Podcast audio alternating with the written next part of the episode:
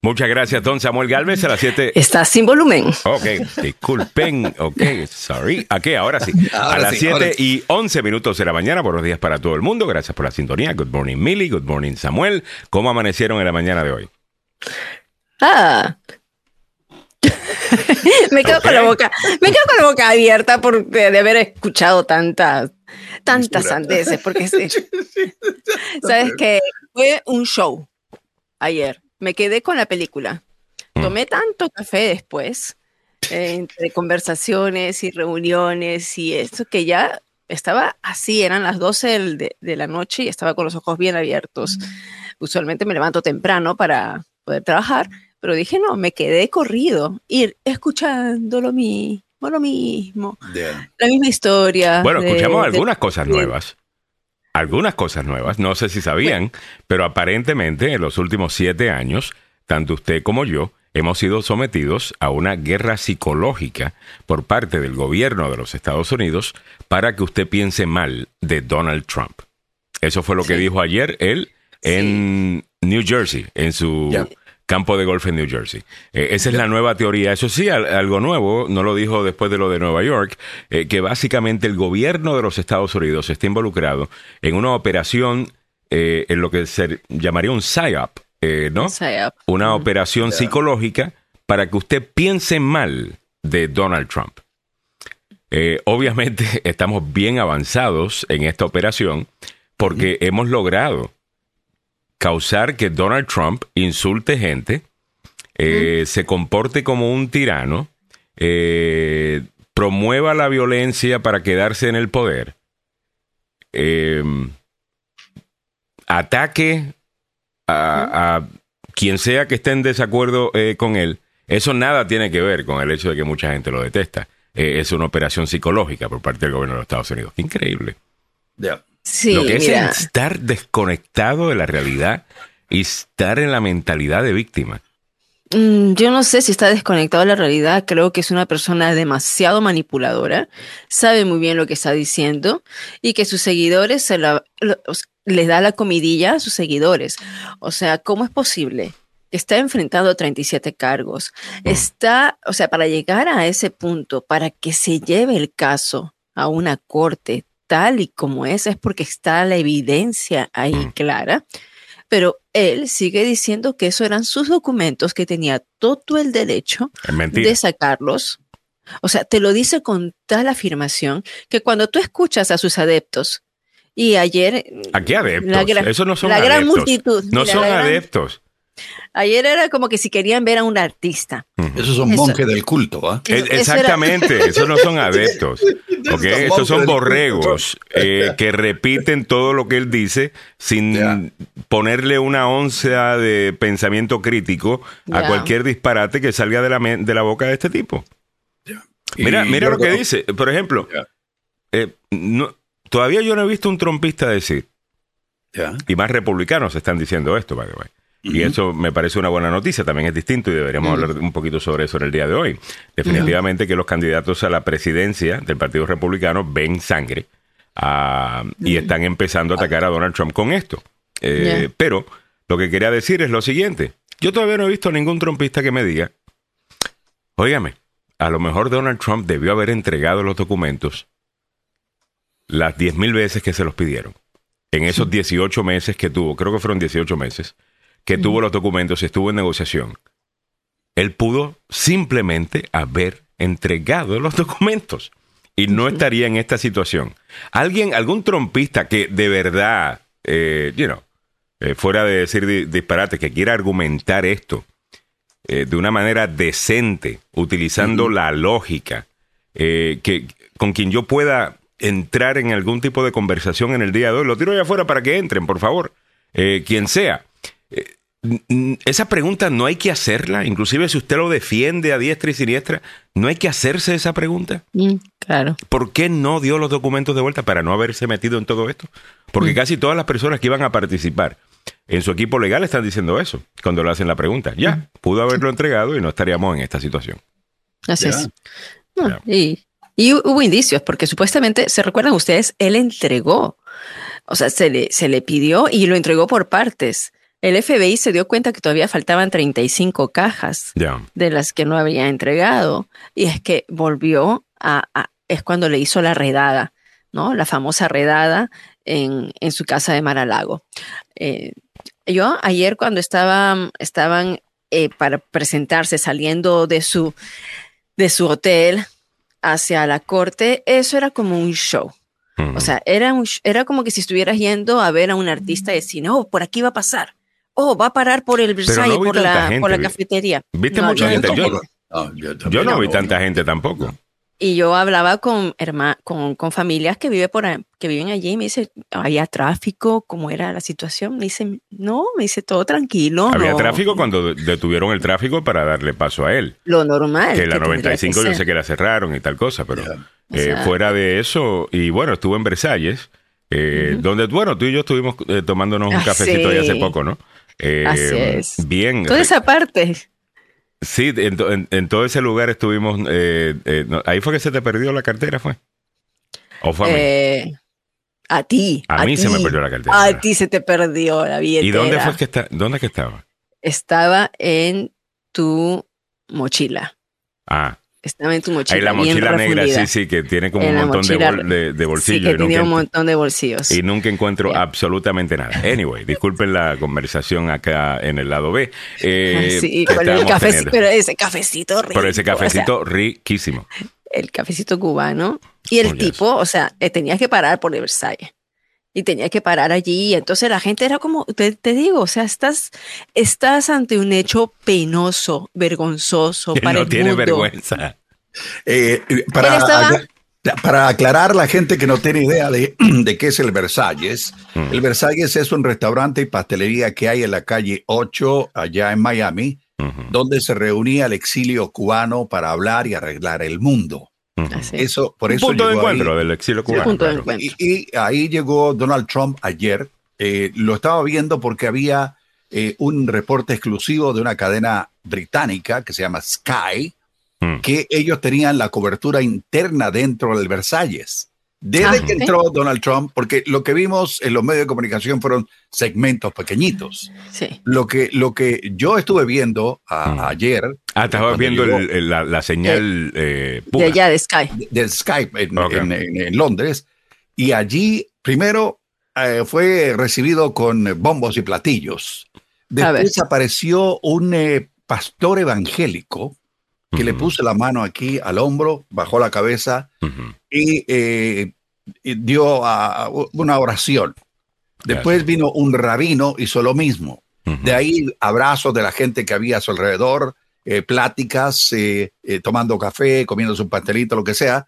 También aparecieron algunos personajes que yo desconozco en Miami, que también estaban tomándose fotografías con él.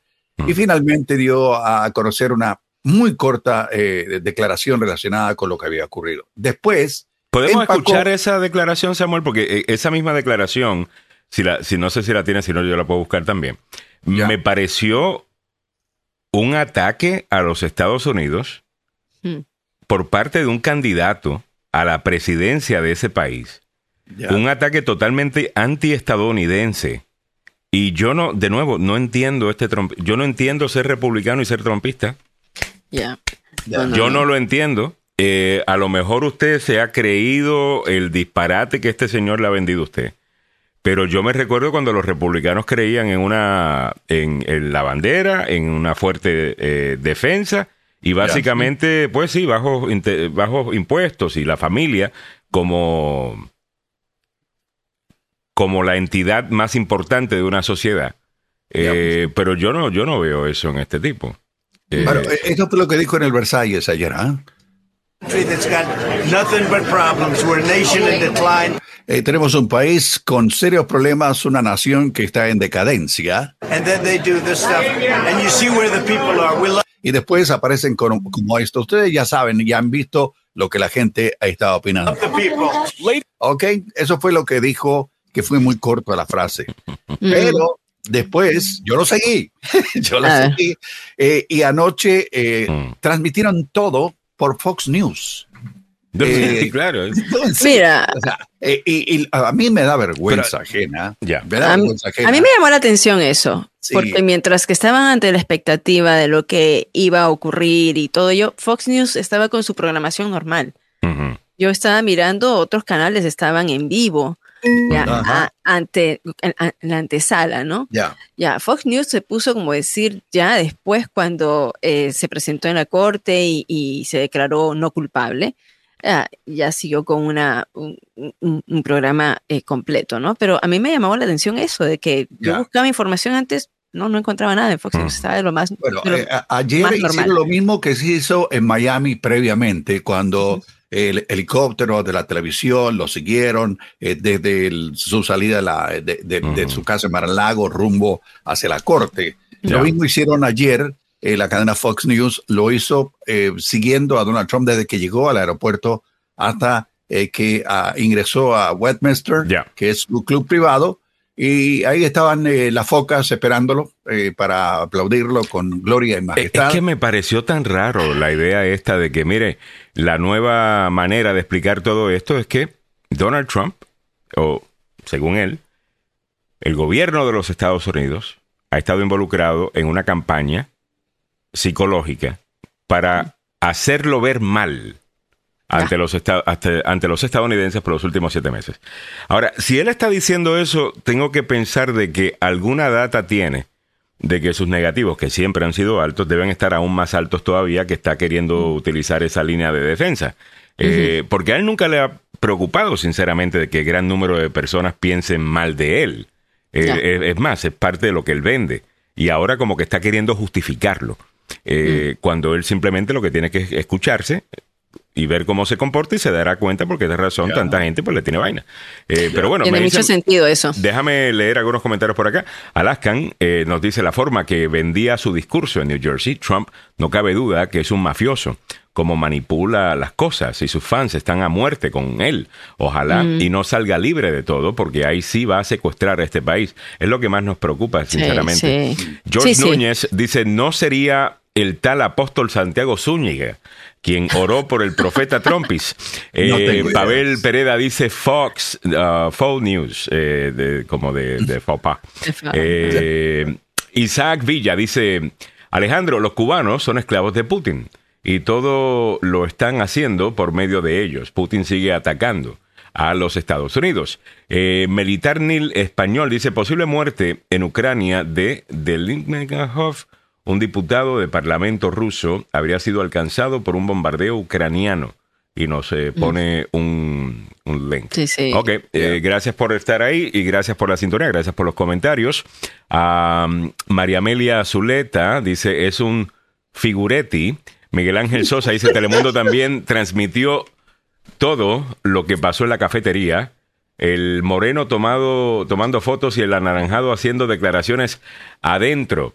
Eh, ahí había un señor también, no sé si lo vieron, el que andaba con la cabeza del puerco. Eh, Ay, que, lo, sí. que lo acabamos de, de- de poner. Yo quiero que Sí. sepan que la mayor parte de la gente en Miami no son como este señor. Sí, por Yo entiendo que existe una idea a que los medios promueven porque los, muchas veces los medios les gusta dividir a No las sé. personas y poner a una persona a pelear con la otra.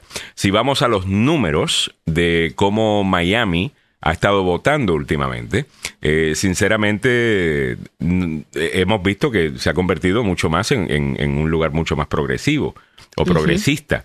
Progresi- Eh, incluso eh, en 2018 me recuerdo cuando mandaron dos demócratas eh, al Congreso de los Estados Unidos, esto en respuesta, muchos asumimos, a la elección de Donald Trump en 2016. Así que no vaya a pensar que todo el mundo es así, simplemente que eh, aquí están los fans número uno, o sea, estos son la gente que viene a robar cámara que quieren eh, mostrarse, yo soy Trump, y esto es parte de su identidad. Ah, esto les da street cred, eh, como dicen. En sus círculos los hace más populares. Esto acaso quizás ni siquiera tenga que ver tanto con Trump, sino con ellos, porque muchos de ellos son tan narcisistas como su líder. Ah, y esa es la realidad. Oye, esta doña, eh, que fue la que estuvo hablando, la portavoz. La abogada. Ya. María, eh, de- ponme el audio de eso para que ustedes escuchen aquí. Alina Java. A ver. Eh, no, yo, yo lo escuché. Uh, has a mugshot been taken? Walk us through what's happening here now. President Trump is in a very unique position where he doesn't need to be uh, given a mugshot, obviously. He's not a flight risk. He is the leading candidate of the GOP at the moment. Um, he is going through a process that has been coordinated with Secret Service, and uh, it will all be handled seamlessly. The, the attorneys, the, what, what is the state of mind? Just real quick, how is he feeling? He's What- defiant. Eh, Bueno, había, ella dio una declaración al, No, antes de previa, eso, previa ya, a eso, ya, en ya. donde, contra, que yo sonaba como que era la ministra de desinformación o misinformación de... No Macanini, ¿no? Era bien parecida. Bueno, él se la busca. el- tu audio está bien alto, mire. Eh, y, y es que A va ver. y viene. Déjame, lo voy a ajustar acá y lo voy a dejar en cierto nivel. No te preocupes, agacha. Perdón que los estoy les estoy gritando. Bueno, Eh, eh, el- ayer eh, también eh, lo que ocurrió es que la gente que opinó acerca de todo este proceso y que le estaba besando, eh, eh, usted sabe dónde, a Donald Trump, es gente que se le pidió, lean el reporte, léanlo. Son pocas páginas, no, no es una novela con un grueso así grande, sino es, es tiene eh, 40 y algo de páginas y ahí está todo en detalle. Estoy buscando trompistas, estoy buscando trompistas, by the way. Eh, eh, veo que hay un número nuevo de gente que está sintonizando. Eh, si hay trompistas en la sintonía, me gustaría entrevistar a algunos o entrar en conversación con algunos, por favor. Disculpa, Samuel. Ya, no, no, a donde quería ir es lo que dijo Jack Smith el viernes de la semana pasada. Lean el, el- el reporte, denle un vistazo. está, es simple y sencillo de lo, la violación legal que cometió este señor, porque ahora, el, el- ¿sabe dónde están enfocados los, los republicanos magas? Están repu- eh, ubicando ahora y criticando a Hillary. Hillary, ya, Hillary ya se acabó. Le, le- le llevaron al, a proceso dos veces, salió sin problema. Mm. Lo que ella fue, eh, co- cometió un error de llevarse un- una computadora, un server, a su hogar en Chapagua, en Nueva York, pero ella jamás habló. yo tengo un servidor aquí y se lo puedo mostrar. Y, y ahí tengo secretos nacionales. Así Pero que- borró un montón de cosas. Y, Sí, y bueno, sabemos, y, sabemos que se borraron un montón de cosas y se destruyó eh, cierta información y se utilizó eh, ciertos programas para borrar eh, documentos digitales y no dejar eh, huella.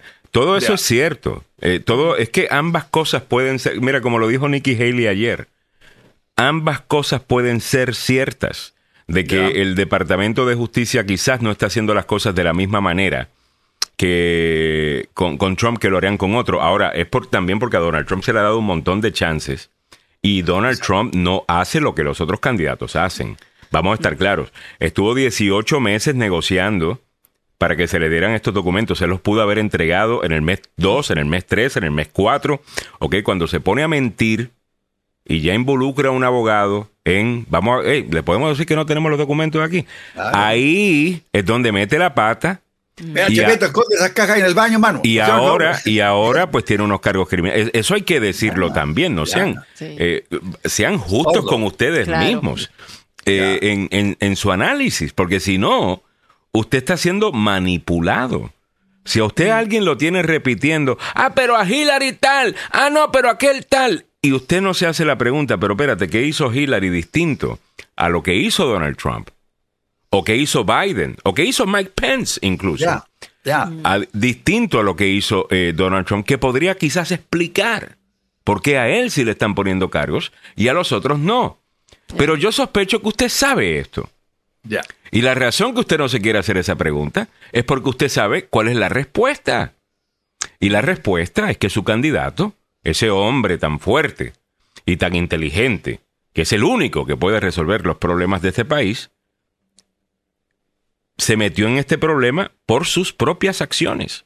Así es. Y esto es algo que yo no entiendo tampoco del trompismo. Trompismo, ayúdenme a entender esto. Eh, yo estoy de acuerdo con muchas cosas en el lado de ustedes. Por ejemplo, yo creo que en este país tratamos de victimizar a demasiada gente. A demasiada gente. Hay gente que vive con una mentalidad de, víctima que no les permite progresar. Yo estoy totalmente de acuerdo con eso. De igual manera, pienso que hay víctimas legítimas que la sociedad debe proteger, obvio. Pero no creo que todo el mundo que, que se canta víctima lo es. En eso usted y yo estamos de acuerdo, señor trompista. ¿Cómo es que el candidato de ustedes es la eterna víctima? ¿Cómo es que él es víctima de todo el mundo y todo el mundo le quiere hacer daño a él? Y si él es tan poderoso y él es tan inteligente y tan estratégico, ¿cómo es que siempre lo agarran? ¿Cómo es que siempre le da la evidencia para que lo puedan juzgar? La llamada telefónica con Zelensky, que causó el, el- el segundo impeachment, eh, perdón, el primer impeachment, eso fue él. Fueron sus acciones, fueron sus palabras.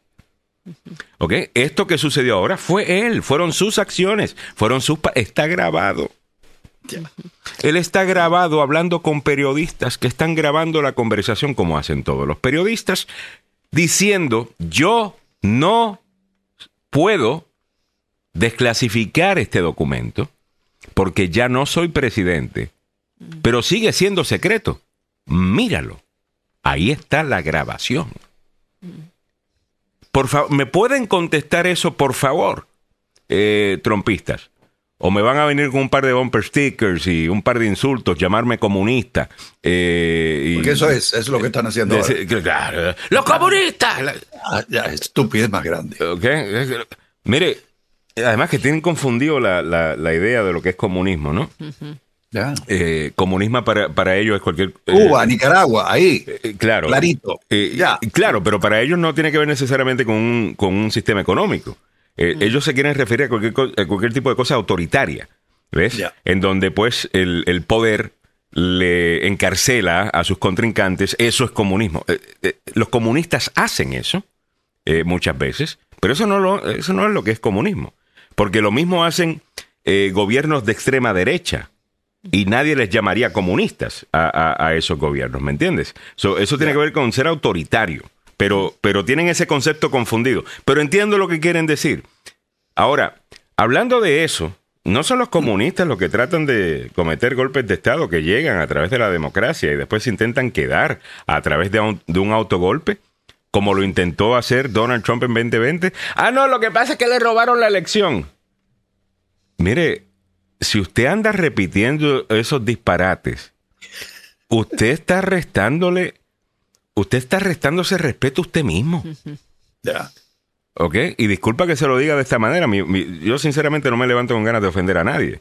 Pero, pero yo creo que hay alguna gente que piensa que para convencerlos a ustedes, eh, los trompistas, hay que hablarles con cariñito para que no se ofendan. Y yo creo que lo que ustedes necesitan es un cantazo en la cabeza. Ya.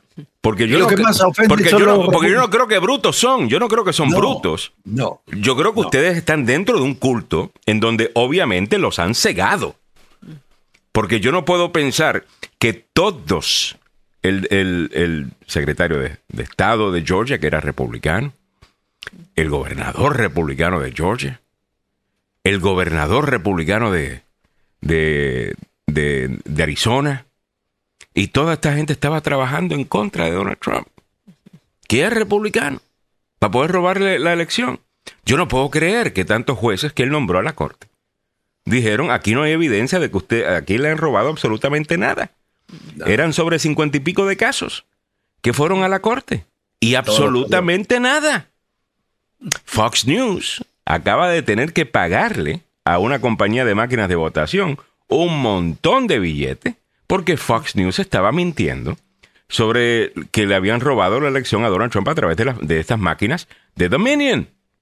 O sea, ¿en qué mundo piensan ustedes que puede haber una conspiración tan amplia que incluya a tanta gente en tantos diferentes estados y que todavía no hemos escuchado de un solo testigo que pueda declarar sobre dicha conspiración? Ya.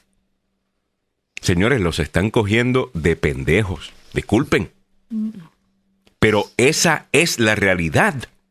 Y yo no entiendo cómo, teniendo tan buenos candidatos como los tienen ahí con Nikki Haley, como los tienen, ah, incluso yo, no- yo- a mí no me gusta Mike Pence, pero entiendo que puede ser un buen candidato para la derecha eh, de- del país, específicamente los evangélicos. Ahí lo tienes. Tienes también a Chris Christie, si te gusta alguien más ser el centro. Ahí tienes también a, a Tim Scott. eh, un- señor que ah, para muchos, fuera de que sea afroamericano, a mucha gente le recuerda en su estilo, en cómo habla, en su creencia a favor del sueño americano a un Ronald Reagan. ¿Ok? Muy querido dentro de la base. Ahí tienes verdaderos republicanos conservadores. No, no, no, no, pero ustedes no quieren nada de eso. Ustedes quieren al charlatán, dos veces enjuiciado políticamente, dos veces enjuiciado ahora, primero por el estado de Nueva York, ahora por el gobierno federal, en uno de los únicos, en uno, en un caso, porque todavía Jack Smith está investigando enero 6. Todavía el estado de Georgia está investigando si intentó robarse la elección, en donde también lo tienen grabado. Ya. diciendo, óyeme, yo necesito que me encuentres 10 11.800. mil, a 11 mil tantos, tantos, tantos 11.800. votos. Escuchen esto, que Ya. es uno más que lo que tiene Biden, para yo poder decir que gané el Estado y darle vuelta a eso. Lo tienen grabado. Esa bestia que ustedes juran es un todopoderoso. Él solito, él solito es el peor testigo en su contra. Ya. ¿Ok? Muy cierto. Ya. El país no se merece esto. Pon- ustedes se llaman patriotas, a usted le encanta andar con la bandera americana, para arriba y para... Si son tan patriotas, pongan al país primero. Por Dios, ese señor no piensa primero en el país. Ese señor ni siquiera piensa primero en ustedes. Él piensa en él. Él. Y tú Ya. me dices, Alejandro, todos los políticos son así. Ok, de acuerdo, todos los políticos son así. Pero tú tienes opciones. Los demócratas, por otro lado, ¿qué opciones tienen? O es Joe Biden o es Joe Biden. ¿Tú me entiendes? Ahí está RFK, pero lo más seguro que nada. Ustedes tienen opciones. Liberen al país de esta porquería de ser humano, por Dios. Levántense, Aquí estás. trompistas. Santo Dios. Aquí están sus opciones, ¿no? Ahí está Biden Nikki está- Haley, Ramaswamy, Hutchinson, un ver- Hutchinson, un verdadero republicano conservador de los clásicos. Ya. Ahí está DeSantis. Ok, mire. Ahí está DeSantis. ¿Y sabes quién más está? Ayer escucharon a- al alcalde de Miami, que me gusta mucho, el señor Suárez, un republicano eh, moderado y que posiblemente está mm, coqueteando con la idea de lanzarse. Le hicieron la pregunta y él suena muy presidencial. Así que él sería el próximo que podría estarse lanzando el alcalde eh, de Miami, que Mm. estaría entrando a la contienda. Oye, No, no, ¿viste, no. viste, viste que, ¿cómo es que se llama? Wes, eh, el profesor eh, de estudios, Oh. eh, Wes, eh, lo acabas de poner ahí en la, en la foto, el afroamericano que está en el lado Ah, de... pero no de se va a lanzar él. Si se lanza, sería sí. para sabotear eh, completamente. Este es con otros partidos, dicen. ¿no? eh, Sabotearía perfectamente a Joe Biden, Cornel West, eh, si lo hace. Eh, eh, los super woke racialistas votarían por Cornel West Yeah. sin duda. Y es un tipo que yo estoy en desacuerdo con muchas cosas que él dice, pero sí es, es fascinante escucharlo hablar. Ah, y sí te pone a pensar. Ah, es un izquierdista de primera. Yo no soy izquierdista, como ustedes saben, pero estoy de acuerdo que el tipo sí tiene una habilidad eh, para hablar que es muy interesante. Y, yo creo que sí le daría mucho daño a, a Biden. Si ya decidió que no va a correr, pues yo creo que es un- una muy buena noticia para Biden. Sí. sí, sí, no, todavía. Él es un profesor de filosofía en un seminario teológico y ha impartido clases en Yale, en Princeton, en Harvard y es bien progresista, ¿no? Y, y resalta, o sea, resalta porque ha criticado al expresidente eh, Barack Obama. Ah, ahora no se está presentando eh, con el Partido Republicano, se está con un par- el Partido. Popular. Es un movimiento dirigido por un ex miembro de personal de campaña del senador Bernie Sanders, Ya. así bien al lado izquierdo. Y, y, y, pues mm, sabemos que aquí son dos partidos. O sea, Ujú. en tercer partido verde o otros partidos más, siempre en el listado, más partidos que uno dice, wow, estos, estos son, no, sabemos Quizás que el país- vamos por el binomio, ¿no? Ya. Quizás el país Bueno, sí está listo para un ca- una candidatura independiente hoy día, pero tiene que ser independiente desde el punto de vista con el con el centro. Eh, no los eh, por ejemplo, eh, no porque está el Partido Verde, eh, obvio, está el Partido Libertario eh, también. Ellos podrían correr, pero bueno, 2-3% le van a quitar eh, del Partido Republicano. Los libertarios le quitarían un 2-3% del Partido Republicano. El Partido Verde le quita un 2% quizás al Partido Demócrata. Pero quizás un candidato verdaderamente en el centro, un Joe Manchin, eh, por ejemplo, a través de una de estas organizaciones que están buscando asegurarse que candidatos independientes puedan estar en la papeleta, eh, quizás estamos en el momento para eso. Mira, eh, si vamos a analizar la elección de 2024, pensando en que esto es 2016 o incluso que esto es 2020, simplemente no hemos estado prestando atención a cómo está cambiando el electorado de los Estados Unidos. Si yo le dijera a usted que hay tres candidatos que tienen en este momento mucha gente que los quiere a los tres, y es la misma gente, y usted dirá, pero ¿cómo es posible? Eh, y uno de ellos es Donald Trump, con RFK Jr. RFK Jr. no piensa como Trump. RFK Jr. es totalmente diferente a Donald Trump. Pero RFK Jr. tiene el respeto de algunos trumpistas por ser anti-establecimiento y porque el establecimiento le ha dicho, tú no puedes existir. A, RFK Jr. Le ha dicho, tú no puedes ser entrevistado. Tu punto de vista no puede ser explorado. Y muchos de ellos se sienten de esa manera. Es la razón que apoyan a gente como, como Donald Trump, para de cierta manera sacarle el dedo del medio al establecimiento. Entonces, esos candidatos anti-establecimiento pueden ser de cualquier partido, van a gozar del apoyo de mucha de esta gente con todo y que puedan estar en diferentes partidos. Porque en cuanto a ideología, a lo que los une es, ellos saben que el establecimiento les miente y tienen razón. Ellos saben que el establecimiento necesita a alguien que venga y, y los remenee y tienen razón. Simplemente que para mí la me- la- la- el mejor vehículo para eso no es, no es Donald Trump. No lo es. No es Donald Trump. Eh. Pero usted puede estar you know, en desacuerdo conmigo. Estoy buscando tener una conversación con los trumpistas. Eh, Yo creo que está el, el trumpismo, o sea, eh, está recibiendo su golpe, ¿no? Ayer escuchaba a Rosario Marín, una republicana, la primera eh, secretaria de Tesoro durante la época de Bush. La escuchaba en un medio latino y, y, pues yo, yo decía, esta es una republicana de verdad, una republicana que se avergüenza de la situación que está pasando con el trumpismo y que ve secuestrado a su partido con un grupo de personas que son estos seguidores. Y ella mm, decía que estamos enfrentando una situación bastante crítica donde eh, un expresidente eh, es- se, se llevó estos documentos poniendo en riesgo la vida de militares porque había est- estos documentos que son decenas y decenas de documentos, como hemos visto cajas y cajas. Entre ellos, sí, podría haber habido algunos que son baneales, ¿no? Algunos que no tienen mucha importancia, pero se comprobó, o por lo menos según los, los cargos que se están dando, hay 31 cargos.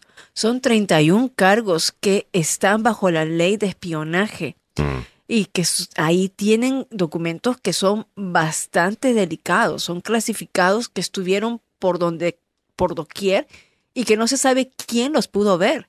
No se sabe si, si fueron llevados porque, según dicen, han sido transportados. Él se llevaba, transportaba los documentos como que, como que si fuera un logro, como que si fuera, mira, yo tengo esto.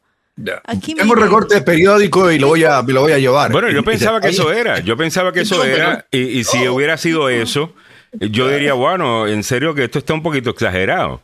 Eh, no, si, pero cuando terminó siendo mapas del ejército, Estrategias. estrategias de un, de un ataque, por ejemplo, a Irán. Esta información puede poner en peligro a las personas que han co- recopilado esta información, no solamente de los Estados Unidos, también de nuestros aliados. La otra cosa con esto es cómo ve nuestros aliados esto. esto. O sea, cómo ellos ven la manera que los Estados Unidos están manejando eh, estos documentos. Van a querer compartir cierta información con nosotros que nos puede salvar la vida. ¿verdad? Eh, por miedo a que los métodos que nuestros aliados utilizaron para obtener dicha información puedan ser expuestos por una falta de, de protocolo eh, por parte de un político estadounidense. O sea, todas estas cosas hay que pensarlas. Eh, eh, o sea, esto no es un issue porque alguien dijo, ay, vamos a hacerle la vida imposible a Trump. Esto es legítimamente un issue. Y te lo está diciendo Mike Pence, te lo está diciendo Nikki Haley, te lo está diciendo Chris Christie, y tú, pero Alejandro, están corriendo en contra de Trump. Ellos algo van a decir. Óyeme, en este momento, la base de Trump controla al Partido Republicano.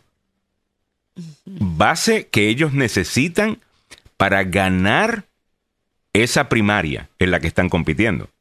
Y como quiera lo están diciendo, creo que deberían escucharlos. ¿Ok? Creo que están siendo sinceros en eso. En que, mire, el Departamento de Justicia quizás hay que ver si están tratando a Trump de manera distinta. Cuando es Trump siempre lo tratan de cierta manera. Ok, vamos, te voy a dar el beneficio de la duda de que eso quizás sea eh, cierto.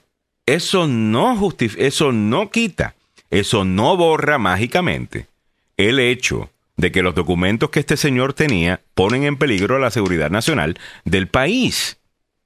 Y ustedes están corriendo dentro de la... Y él está corriendo para la nominación del Partido Republicano. Un partido que hizo del tema de seguridad nacional, patriotismo, amor a la patria, al ejército, parte central de su, de su identidad como partido. O sea, ¿qué más, ¿cuánto más pueden destruir al Partido Republicano los trompistas y Donald Trump? O sea, ¿qué credibilidad va a tener este partido? Ya ustedes no pueden argumentar sobre patriotismo con la manera que Donald Trump habla de este país y las cosas que le ha hecho este país. Ya no pueden hacer eso. Hay un montón de cosas que ustedes han tenido que abandonar la autoridad moral que quizás algunas personas veían en ustedes al apoyar a este señor. Mire, yo no tengo ningún problema con que recen por Donald Trump. Alguien dice, pero ¿cómo es eso? Están rezando por el diablo. Yo creo que uno debe rezar, eh, especialmente por la gente que necesitamos ayuda. Eh, yo no, tengo, no creo que hay nada malo con eso. Pero, sí hay un punto ahí. Todos estos evangélicos que han dicho ser trompistas primero y cristianos segundo, han logrado que mucha gente cuestione la moral de su religión. Porque lo que realmente están cuestionando es su moral, no la de su religión. Pero como usted ha decidido que Donald Trump es el Mesías y no necesariamente Jesucristo, mucha gente ve eso como ofensivo. ¿Me entiendes? O sea, ¿cuánto más daño le van a hacer al Partido Republicano apoyando a este señor? El Partido Republicano tiene muy buenas ideas para muchas cosas desde mi punto de vista. ¿Ok? Usted no tiene que estar de acuerdo conmigo. Pero el Partido Republicano tiene muchas eh, buenas ideas en muchos temas.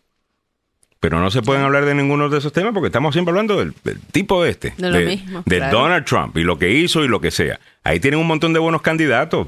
Ahí tienen otros. Tienen otros vehículos. Y te Móntense. digo, está, está secuestrado, el Partido Republicano Yo. está secuestrado y como y los propios republicanos, tienes a Mitt Romney, tienes a Cheney, tienes a, a- a- que- el, representante, el representante a Kaczynski, eh, un- uno de los jovencitos, a nivel local. O sea, tienes gente que va con los principios republicanos, pero como que se le ha pegado como pulga, como garrapata, ¿no? El, el- el movimiento MAGA, que es lo que los- los- les perjudica, y que simplemente algunos de ellos, en- lo hemos visto en la Cámara de Representantes, González, que ya no quiso postularse, porque simplemente dice su partido no está respondiendo como eh, a los valores que por los cual él se lanzó. Entonces no, no, no ven opción y se están saliendo de partido. ¿no? El Partido Republicano lo Ya. están destruyendo desde adentro. Ya. Desde adentro. Sí, sus mejores argumentos quedan nulos cuando tú como representante de ese partido tienes una figura como Trump, porque fácilmente te llaman hipócrita de un sinnúmero de cosas. Eh, ¿Me entiendes? Como por ejemplo, tú eres el partido del patriotismo. ¿De qué patriotismo? Si tú te paraste al lado de, de, Putin en Helsinki a decir que tú le confías mucho más a, a, a su sistema de inteligencia que a tu propio sistema de inteligencia. Jamás hemos visto un presidente estadounidense hacer tal desfachatez. Y eso es solamente una eh, de tantas. Partido republicano. Por favor, Bueno, rescaten a al propósito partido. de A propósito del al Partido Republicano. Dios. Lo que queda del Partido Republicano, que, que hay cuatro gatos ahí. Bueno, pero el partido, sinceramente, el Partido Republicano, Samuel, ¿tú no crees que también tiene mucha más am, juventud? Eh, Mira, eh, eh, yo, ahí, yo recuerdo- va- yo veo mucha más diversidad dentro del Partido Republicano, fíjate que... Yo que- tengo amigos republicanos, amigos, y les pregunto, oye, ¿qué pasó con el partido? Me dice, es que este tipo nos ha metido en el lío a todos, nos está afectando a todos, y lo que hice yo es marginarme, y si- sigo siendo republicano, obviamente, pero me margino de esta actividad político-partidaria que no Mm. se llama el Partido Republicano, se llama el Partido de Donald Trump. That's different, right. Sí. Ya, es Ahora, una a, a nivel, enorme. a, ni- a nivel local estamos mirando otra cosa, y chicos, eh, déjenme traer el tema de las primarias de Virginia. Ah. Eh, eh, sí, eh, que ya estamos en camino a las primarias. Este, eh, cuando es este 20 de junio, se estarán desarrollando y ah, ya podrían estar votando. De hecho, que desde mayo están votando las personas y lo harían hasta el 17. Vámonos con ello. Martes 20 de junio, las primarias por adelantado hasta el sábado 17 de junio. A este A ver. sábado. Bien. All right. Mírala, editando video y todo, Milagros Miléndez. That's pretty nice. Bueno, tenemos ya con nosotros a Juan Pablo Segura, a candidato republicano precisamente, y me encanta tener a personas de diferentes partidos aquí en el programa. Está corriendo para el Senado de Virginia. Juan Pablo Segura, bienvenido al programa. Ah, bueno, gracias por, por tenerme, un placer y, y un poco temprano aquí, ya, ya estuve afuera con la gente, ah, door knocking, pero qué alegría estar con ustedes. El placer es nuestro, Juan Pablo. Eh, nuestra audiencia, cuando hablamos del Partido Republicano, obviamente, pues piensan inmediatamente en Donald Trump. Yo no sé cuál es su eh, posición en cuanto a él y no le pienso preguntar en este momento porque estamos hablando de la elección local de Virginia y hay muchos issues, ¿no? De, de la elección local that I want to focus on, eh, de, de los que me quiero enfocar. Eh, pero, ¿por qué usted es republicano? Usted es latino. Se supone que si es latino tiene que ser demócrata, es lo que me siguen diciendo los demócratas. Ah, ¿Por qué usted es latino y republicano? A ver.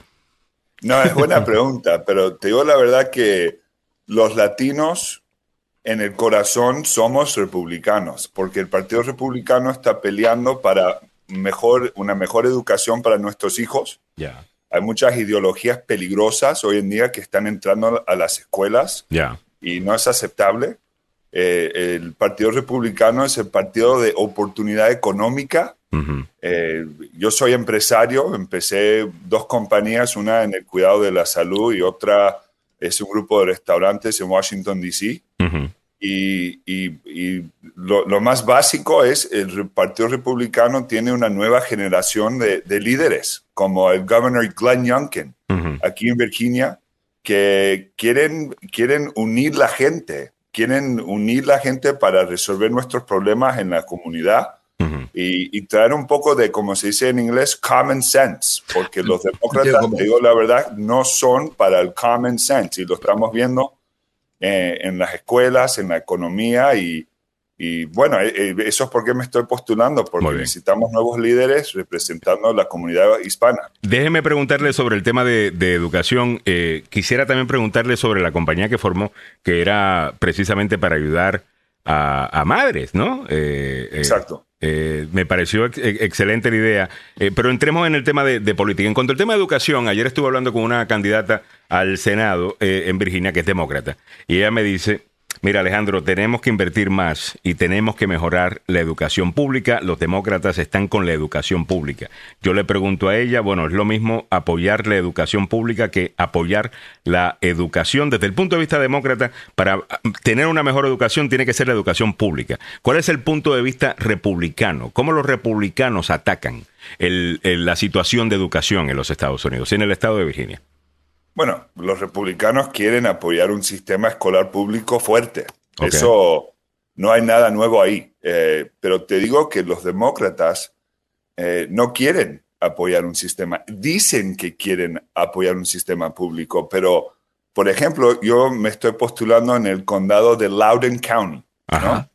El- la Junta Escolar en Loudoun quiere invertir 200 millones de dólares en cambiar todos los baños en las escuelas. Por todo, eh, quieren dejar permitir los niños entrar a los baños de las niñas. Eso es una estupidez gigantesca, hermano. millones de dólares en vez de invertir en el pago de las maestras, en vez de mejorar eh, las facilidades de las escuelas. ¿Quién, eh, qué, qué partido está protegiendo lo- los niños y qué partido está ayudando a los niños lograr un mejo- una mejor educación? No creo los demócratas, son los, los- los- los Usted me está diciendo que los demócratas están queriendo gastar 200 millones de dólares en cambiar los baños, porque eh, eh, desde el punto de vista suyo, la prioridad de ellos es esto que tiene que ver con la inclusión de la comunidad LGTBQ y el resto de las cosas, y no necesariamente, pues, matemática, ciencia. ah, eh, Eso, La parte académica. Es que han perdido el enfoque Mm. De los temas básicos en las escuelas y lo que necesitamos en una educación básica. Aprenden cómo escribir bien, practicar la matemática, impartir habilidades prácticas para conseguir un buen trabajo. Eso es el propósito de la educación, no cambiar todos los baños en, en- en- en las escuelas. Y, y bueno, eso, eso lo, lo estamos perdiendo, ese enfoque, y el, el Partido Republicano es el partido que se está enfocando en una buena educación. Ahora, Y ¿cómo, eso- cómo, eso cómo se están enfocando en eso? Eh, ¿cómo, puede- ¿Cómo podemos cuantificar eso? O sea, usted dice que ustedes se están enfocando en un una mejor educación. Deme un ejemplo doy un de cómo ejemplo. están invirtiendo o qué están haciendo para mejorar la te- educación. Te, te doy un ejemplo muy importante. En Loudon, el School Board, la Junta Escolar, ah, echó 10 speech pathologists para la gente que tiene dif- dificultad a hablar bien, ¿no? Que para, para o leer bien o, o- o Ya. participar en la escuela Ya. en vez de, de- de invertir en, en- en en- profesionales técnicos para ayudar a lo- los estudiantes a hablar bien, ¿qué están haciendo? Cambiando todos los baños. De nuevo, prioridades. Los republicanos quieren invertir en, en- en los, eh, en los programas sociales que ayudan a los gente con special needs, los chicos con special needs. Pero los demócratas se están cortando todo da- también, o, o, de nuevo, para hacer estos experimentos que no son necesarios. Sabemos que los niños deben ir a los baños de los niños, las niñas deben ir a los baños de las niñas. Cosas básicas, ¿no? Y Ya. así es. Yo creo que cosas que no tenemos, y saludos para el perrito también, aquí también tenemos varios, eh, no se preocupe, eh, Juan Pablo. Juan Pablo, estoy buscando verificar esa, ese dato, me dijo 200, De los 200 millones de 200 dólares. millones de, de dólares eh, para Loudoun County. Lo que tengo es un reporte de ABC7 que dice que eh, las escuelas están buscando gastar 11 millones en Loudoun County Sí, Public es un Schools. pilot project. Lo que hicieron es el pilot project, Sí, esto eh, piloto. como van a, van a hacerlo en dos escuelas, un experimento, Vaya, pero para hacer todas las escuelas 211.2 Eh, es- millones. Es un plan Ok. que han propuesto ya, eh, sería 200 millones de dólares. Lo acabo, lo acabo de confirmar. Eh, so el plan eh, actualmente, y esto es WA, eh, WJLA, dice el programa actualmente gastaría 11 millones y sí lo hacen en todas las escuelas de Loudoun County, claramente, dice aquí. El condado dice 211.2 millones de dólares. ¿Cuántos eh, laptops y cuántas eh, you know, tablets eh, podemos comprar con ese dinero? Eh, ok, so ese es el tema de educación. ¿Cuáles son los otros temas en donde, según usted, el Partido Republicano eh, tiene un mejor chance de, de ganar en Virginia eh, con lo- en contra de los demócratas? Ah, bu- otra buena pregunta. Te digo que ah, después de 10 años de tener los demócratas encargados en mucho del gobierno de Virginia, hoy en día Virginia es 49 de 50 estados en facilidad de empezar una propia empresa. Eso es un problema, 49. porque Ya, casi en el 49. penúltimo lugar. Ya. Y eh, Virginia. eso era en 2021. Ya. Por supuesto, el nuevo gobernador ha- ha- está trabajando en eso, está haciendo mucho trabajo, pero en el, el 2021 Mm. eh, eh, fue el ranking. Y, Ujú. y de nuevo, cuando vemos cómo somos más exitosos como familia, como sociedad, como comunidad, eh, eh, tenemos que eh, eh, también, cuando hablamos de la esperanza de, de más oportunidad económica, eso viene de empezar su propia empresa, Así de es. ser empresario. Yo soy empresario, sé que me ha dado mucho más oportunidades eh, en mi familia, poder ir a vacación, poder, poder ah, eh, Tener libertad. pagar, eh, para comprar una casa. Ser empresario te da más oportunidades, pero hoy en día en Virginia es muy difícil, demasiado difícil hacer eso y el Partido Republicano quiere mejorar el estado de, de la economía aquí en Virginia. Es muy básico. ¿Cómo, cómo lo harían? ¿Cómo lo harían? ¿Cómo lo ¿Cuáles son las estrategias del Lo- Partido Republicano para hacer eso? Lo, lo primero es que los taxes, es, es algo muy, muy básico. Eh, los taxes son demasiado altos aquí en, Vir- en Virginia y el problema también que la gente necesita entender es que no es solo eh, el estado de Virginia, vivimos en, en una economía muy competitiva y cuando sos empresario es- elegís dónde querés empe- empezar tu empresa. Y todos los empresarios ahora se están yendo a North Carolina porque los taxes son Bueno, más bajos y, y hay más crecimiento económico y Virginia está perdiendo a North Carolina en casi cada índice económico. Virginia tiene que ser más competitivo y ahora lo, lo que vamos a hacer los republicanos, los republicanos ah, después de ganar las elecciones en noviembre, por supuesto, es vamos a hacer que Virginia va a ser el mejor lugar para empezar una empresa y crecer una empresa y vamos a parar, perder todos esta, esta, estos empleos a North Carolina. Eh, Eh, ¿Puedo hacer una pregunta? Dale, Eh, Juan Pablo, ¿qué tal? ¿Cómo le va? Es Samuel Hola, Gálvez. Samuel. Eh, mucho gusto. Eh, mi pregunta es, ¿qué haría usted para mejorar la educación y la economía en Virginia, allá en Richmond? Bueno, eh, lo primero, como, como dije, es tenemos que sacar las ideologías peligrosas de las escuelas y, y enfocarme.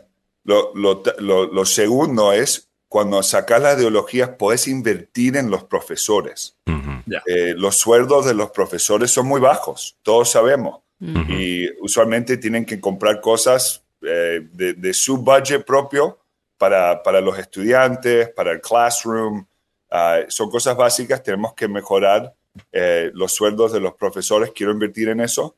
Y te digo la verdad que necesitamos, con, con un enfoque mejor en, en lo, lo- lo básico, los programas sociales, eh, eh, necesitamos más becas para la gente, para, para que, particularmente los inmigrantes, para que cuando quieren continuar sus estudios, Ujú. están disponibles, porque cuesta mucho el nivel uni- universitario y necesitamos hacer algo para, para resolver ese problema. Y usted lo resolvería a través de más becas eh, para...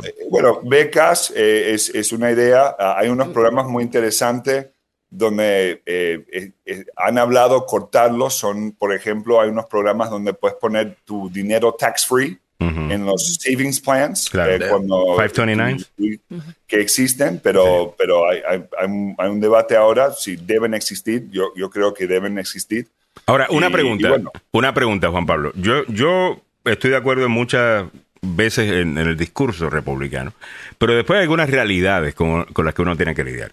Si uno va a estar bajando taxes y estás recibiendo menos dinero porque estás cobrando menos en impuestos, ¿cómo puedes subir los salarios de las maestras? ¿Cómo puedes invertir en más becas para la universidad? ¿De dónde sacas el dinero si está, tu gobierno está recaudando menos? ¿Cómo se hace eso? ¿Cuál es el truco?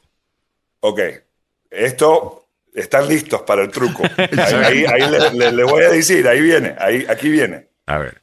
Hoy en día, el gobierno tiene 2 mil millones de tax surplus en el gobierno. Ahora, el, el gobierno ha recaudado demasiado dinero. Hay un superávit en el estado de Virginia, that's ¿ok? what- Exacto.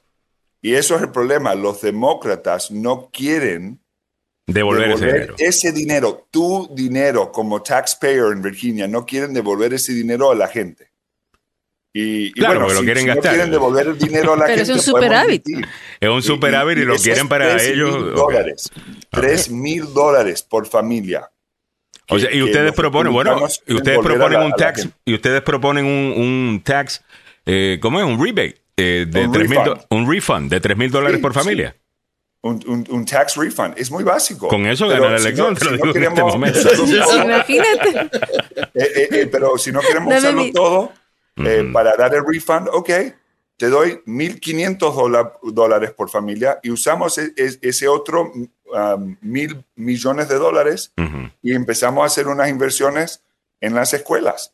Pero de nuevo, los demócratas no tienen plan. Los demócratas quieren parar todo porque no quieren ayudar al gobernador. Es, es todo política. Ahora, déjame hacerte una pregunta sobre el gobernador. El gobernador eh, Glenn Youngkin, a quien se le dio el beneficio de la duda, uno de los primeros en decir, mira, yo creo que va a ganar, y me cayeron a palo aquí, porque yo me atreví a decir eso, pero ¿Te terminó. dijiste? Sí, de verdad. Sí, sí, pero yo dije, yo, creo, que, yo creo que va a ganar.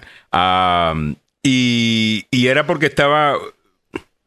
Uno no puede estar viendo las encuestas, uno tiene que saber lo que te está diciendo la gente, hablando con la gente, y, y ahí es que uno se da cuenta. Lo que acabas de mencionar de Carolina del Norte, eh, yo se lo dije ayer precisamente a la candidata demócrata, de que el gobernador está compitiendo eh, por actividad económica con otros estados que tienen un ambiente eh, más favorable a, a empresas y por esas razones que también tienen que estar. eh, y eso no es un- que lo había leído, sino que me lo están diciendo. eh, empresarios que veo que están queriendo abrir cosas en Carolina del Norte y el resto, y en, y en otros lugares. Pero te hago, te hago esta pregunta. Si, si los demócratas trabajaran con el, con el, con el gobernador eh, Glenn Youngkin, por lo menos en una cosa, ¿qué sería esa cosa? Si, tú, si pudieras lograr que los demócratas pusieran a, you know, a- vamos a olvidarnos un poco de la política y quiero que trabajen en una sola cosa, ¿cuál sería esa cosa? En el plan del gobernador actual. Y en breve tengo otra pregunta sobre el gobernador. Bueno, quisiera que todos se convirtieran a republicanos. bueno, pero ¿qué sería? Bueno, ¿Educación? ¿Pagarle más a las maestras? No, pero- ¿A los maestros? Creo que una, una de las cosas que me estoy enfocando mucho, porque mi background no es, es de, del cuidado de la salud, de healthcare. Ujú. Muchos republicanos no saben cómo hablar de healthcare, cómo invertir en healthcare, las prioridades en healthcare. Right. Y te digo que algo que estoy viendo y es, es, es importante es un enfoque en la salud mental. Ah, porque tenemos una crisis hoy en día en, como se dice en inglés, mental health care. Eh, hay uh, una tasa demasiado alta de, de suicidio, hay una, hay, hay un ah, de, de depresión, de ansiedad Ya. y lo Y que de pasó- violencia también, ¿no? Sí, exacto. Y el plan del Ah, gobernador lo leímos acá y nos pareció, creo que a todos opinamos de que estaba bien, eh, la mayor parte de la audiencia eh, eh, también. Ok, déjame preguntarte sobre esto. El gobernador está enviando eh, Guardia Nacional, eh, tengo entendido, a la frontera para lidiar con el tema de la, la inmigración. En este momento estamos notando que la criminalidad en el estado de Virginia está subiendo. Eso fue un titular de ayer. ¿Por qué se está metiendo el gobernador Glenn Youngkin en estas peleas que son definitivamente del gobierno federal? El tema de inmigración, sabemos, es un issue federal, no es estatal. Y Virginia no es un estado fronterizo. ¿Qué hace metido el gobernador en eso? Desde tu punto de vista, ¿lo criticas eh, por hacer eso? ¿Estás de acuerdo? Lo que sé, yo no me, yo, yo me quiero enfocar en lo que está pasando en Virginia y, y de nuevo a- arreglar las escuelas, mejorar la condición económica del Estado. Eh, sé que hay tradiciones entre gobernadores. Cuando un gobernador pide ayuda, Mm. eh, hay tradiciones donde los- los otros gobernadores le ayudan. Eh, pero de nuevo, eh, eh, lo que él ha hecho y- en mandar la Guardia Nacional a, a- a Texas para, para ayudar al gobernador de Texas no es mi enfoque. Yo creo que tenemos problemas mucho más grandes aquí en, en- en- en Virginia, particularmente en mi condado, en mi distrito, ah, que, que necesitamos enfocarme y, y, bueno, lo que ¿Cuál es su punto de vista? la plataforma. ¿Cuál, cuál es su punto de vista sobre la comunidad inmigrante del estado de Virginia? Incluyo a los que están legalmente en el país y también los que están indocumentados y vienen contribuyendo, pagando taxes estatales, pagando eh, taxes de propiedad, obviamente pagando un sales tax cada vez que compran algo. Eh, entendemos que están indocumentados eh, y entiendo que pues Está bien, eh, ellos también lo entienden. Yo no creo que nadie esté exigiendo necesariamente que se olvide el hecho de que están indocumentados. Pero ¿cómo se siente usted sobre esa comunidad? Eh, ¿Los respeta, los admira? Eh, ¿Piensan que son un problema? que los respeto y los admiro, por favor. Han, ah, han puesto todo, han arriesgado todo para estar en este gran país. Claro. La vida de inmigrante, mis padres vinieron con nada, Mm. trabajaron muy duro y ahora tienen una parte de, de su sueño americano. Mm. Ah, te digo ¿De dónde vinieron? que- no, te digo que, y algo que la- mucha gente no habla, que necesitamos hablar, es la comunidad que está aquí, no importa si legal o ilegal, en mi opinión, que están hoy en día pagando taxes ahora, deben tener prioridad sobre los que ahora lo que estamos viendo que, que el problema en la frontera, porque tenemos una frontera, por supuesto que tenemos problemas. Mucha gente está de acuerdo con usted en eso. invertido sus vidas en Virginia tienen prioridad, en mi opinión. Mucha gente está de acuerdo con usted en ese, en ese aspecto. Estoy seguro que sí. No sé si se Sí. lo van a dar porque usted tiene una R al lado de su nombre republicano, Pero pero, pero creo que mucha gente está de acuerdo. Porque escuché un poco lo que estaban hablando antes de que viniera. Ya. La, la comunidad, no solo hispana, pero inmigrante. Se está convirtiendo más a republicano. Y, y- y yo lo estoy viendo porque ¿Y eso cuando por voy qué? a- a- ¿eh? ¿Y eso por qué? Por- creo, creo porque lo- lo- lo- los inmigrantes son más conservadores. Eh, y, y- el Partido Republicano creo que representa más sus intereses. Por supuesto, a veces tenemos nuestros propios problemas como republicanos y sé que estaban hablando de eso antes, Ya. Ah, pero filosóficamente creemos en lo mismo. y, y eso, y eso ya, ya lo estamos viendo porque no, no importa si es católico, cristiano, musulmán, eh, la- eh, tenemos una población muy grande inmigrante en Loudoun County y lo estoy viendo. Lo estoy Ujú. diciendo. Pero necesitamos nuestros líderes políticos, nuevos líderes políticos que se pueden enfocarse en cosas reales. Y, y creo que eso en Virginia, el Partido Republicano está muy enfo- enfocado en, en la- en los temas básicos que el gobierno se debe meter. Muy bien, Juan Pablo Segura, son las 8 y 2. Estoy queriendo darte el mismo tiempo que le dimos a una candidata demócrata eh, ayer, que nos fuimos largo por alguna razón y además que estoy disfrutando mucho la conversación contigo. Hay algunas preguntas por acá, incluyendo en el tema de armas. Eh, Gui Castillo por ahí. Gui, tú andas muy perdido eh, últimamente, Gui. ¿Qué, ¿Qué está pasando? Dice, le sintonicé por cosas de la vida. Por cosas de la vida. Saludos, JP Segura. Tu posición respecto a las armas. Y por favor, no salgas con los demócratas. Tu posición, por favor. Eh, ¿Cuál es su posición? ¿Cuál es la posición suya sobre el tema de armas? Por ejemplo, en el estado de Virginia hay un problema, y es un problema que lo tiene no solamente el estado de Virginia, creo que otros estados tienen el mismo problema, que si yo eh, voy a comprar un arma en algún lugar, me hacen un background check y tengo que esperar y el resto. Pero si yo se la compro directamente a Samuel Galvez, Samuel no tiene que hacer ningún background check No. y me la puede vender inmediatamente. Eh, ¿Hay algo en donde los republicanos o usted esté de acuerdo en tener un mayor control de quién tiene acceso a un arma? Mira, lo primero, las, las armas en los Estados Unidos, eh, Mente filosóficamente, son importantes para que la gente se pueda defender a sí mismo. ¿no? Creo que todos estamos de acuerdo de ese, ese tema básico, que porque, por supuesto, defender tu familia es muy importante. Ahora, yo siempre, y he, he dicho esto muchas veces, yo voy a considerar cualquier ley buena. Mm. A mí no me importa de qué partido. Ok, mi ley se diría que todas las ventas y transferencia de armas tienen que pasar por un eh, chequeo de antecedentes. ¿Usted apoyaría mi ley? Lo- los background checks son, son buenos, Ok. pero en mi opinión, y de nuevo, esto es lo que yo estoy escuchando de la gente, Ujú. es que donde estás viendo la presión en el Second Amendment aquí en los Estados Unidos Ujú. es en los school shootings, ¿no? E- Claro. Eso, eso es realmente cuando, cuando vemos el problema.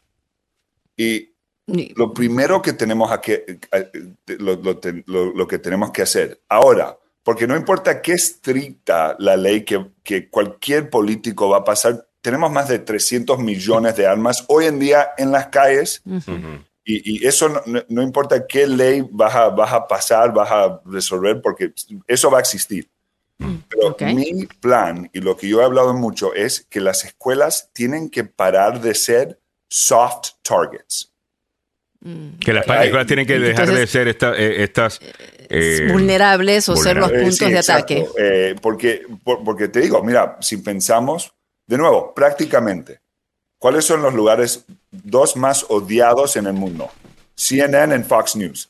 Pero Sí. nunca han tenido un mass shooting, nunca. Pero ¿cómo es posible que las escuelas son tan importantes a nuestra sociedad? Eh, eh, Esto pasa de nuevo de- de cada vez, cada vez, cada vez. Necesitamos parar, que proteger las escuelas y eso es mi prioridad en, en- en todo lo que estamos hablando hoy en día. Muy bien. Eh, no habían escuchado la pregunta, creo, ¿de dónde son sus padres? ¿De qué país? Oh, de Argentina, De Argentina.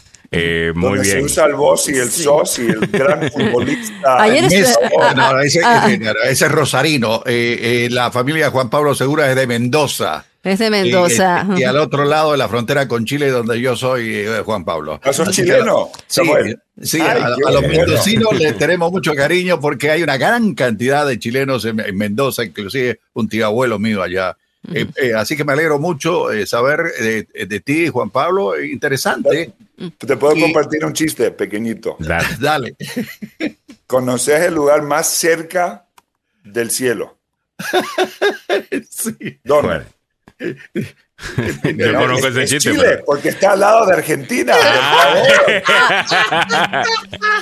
Yo me iba a ir por un lado Míralo, yo- yo completamente distinto, de- porque ese chiste lo había escuchado antes.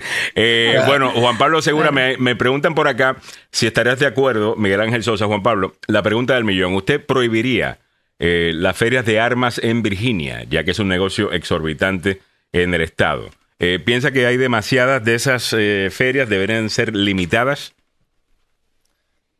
De, de nuevo, ¿De gun shows?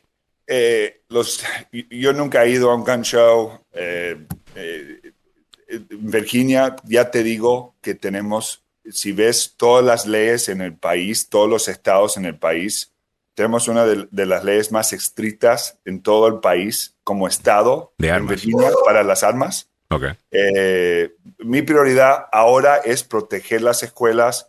No creo que las ferias, eh, eh, ese tipo de, de área va, va- va a ayudarnos en proteger las escuelas. Necesita- necesitamos asegurarnos que tenemos un policía en cada escuela, Ujú. ah, que, que las escuelas no sean Soft vulnerables. Ujú. Pero eh, no, no, no, eso no es parte de... de- de- no, no estoy priorizando eso Ok. porque creo que hay cosas más importantes que tenemos que priori- priorizar en, en esta conversación. ¿Volvería la policía cuando- a las escuelas? Eh, bueno, acaba de hablar de poner un policía en cada, en, en cada escuela. Buena pregunta, Samuel, porque le quería hacer esta pregunta que la hace eh, Marco Ramos también. ¿Cómo protegería la- las escuelas? ¿Qué es lo que deberíamos añadir en las escuelas? ¿Más policías, eh, guardias entrenados, quizás utilizar Los- ex las guardias veteranos? entrenados. Ajá, exacto. O Eso veteranos, perdón. Se, se- se llaman School Resource Officers. Ok. Eh, serían eh, guardias entrenados para el sheriff's, del Sheriff's Office, Ya. pero trabajan para el sistema escolar.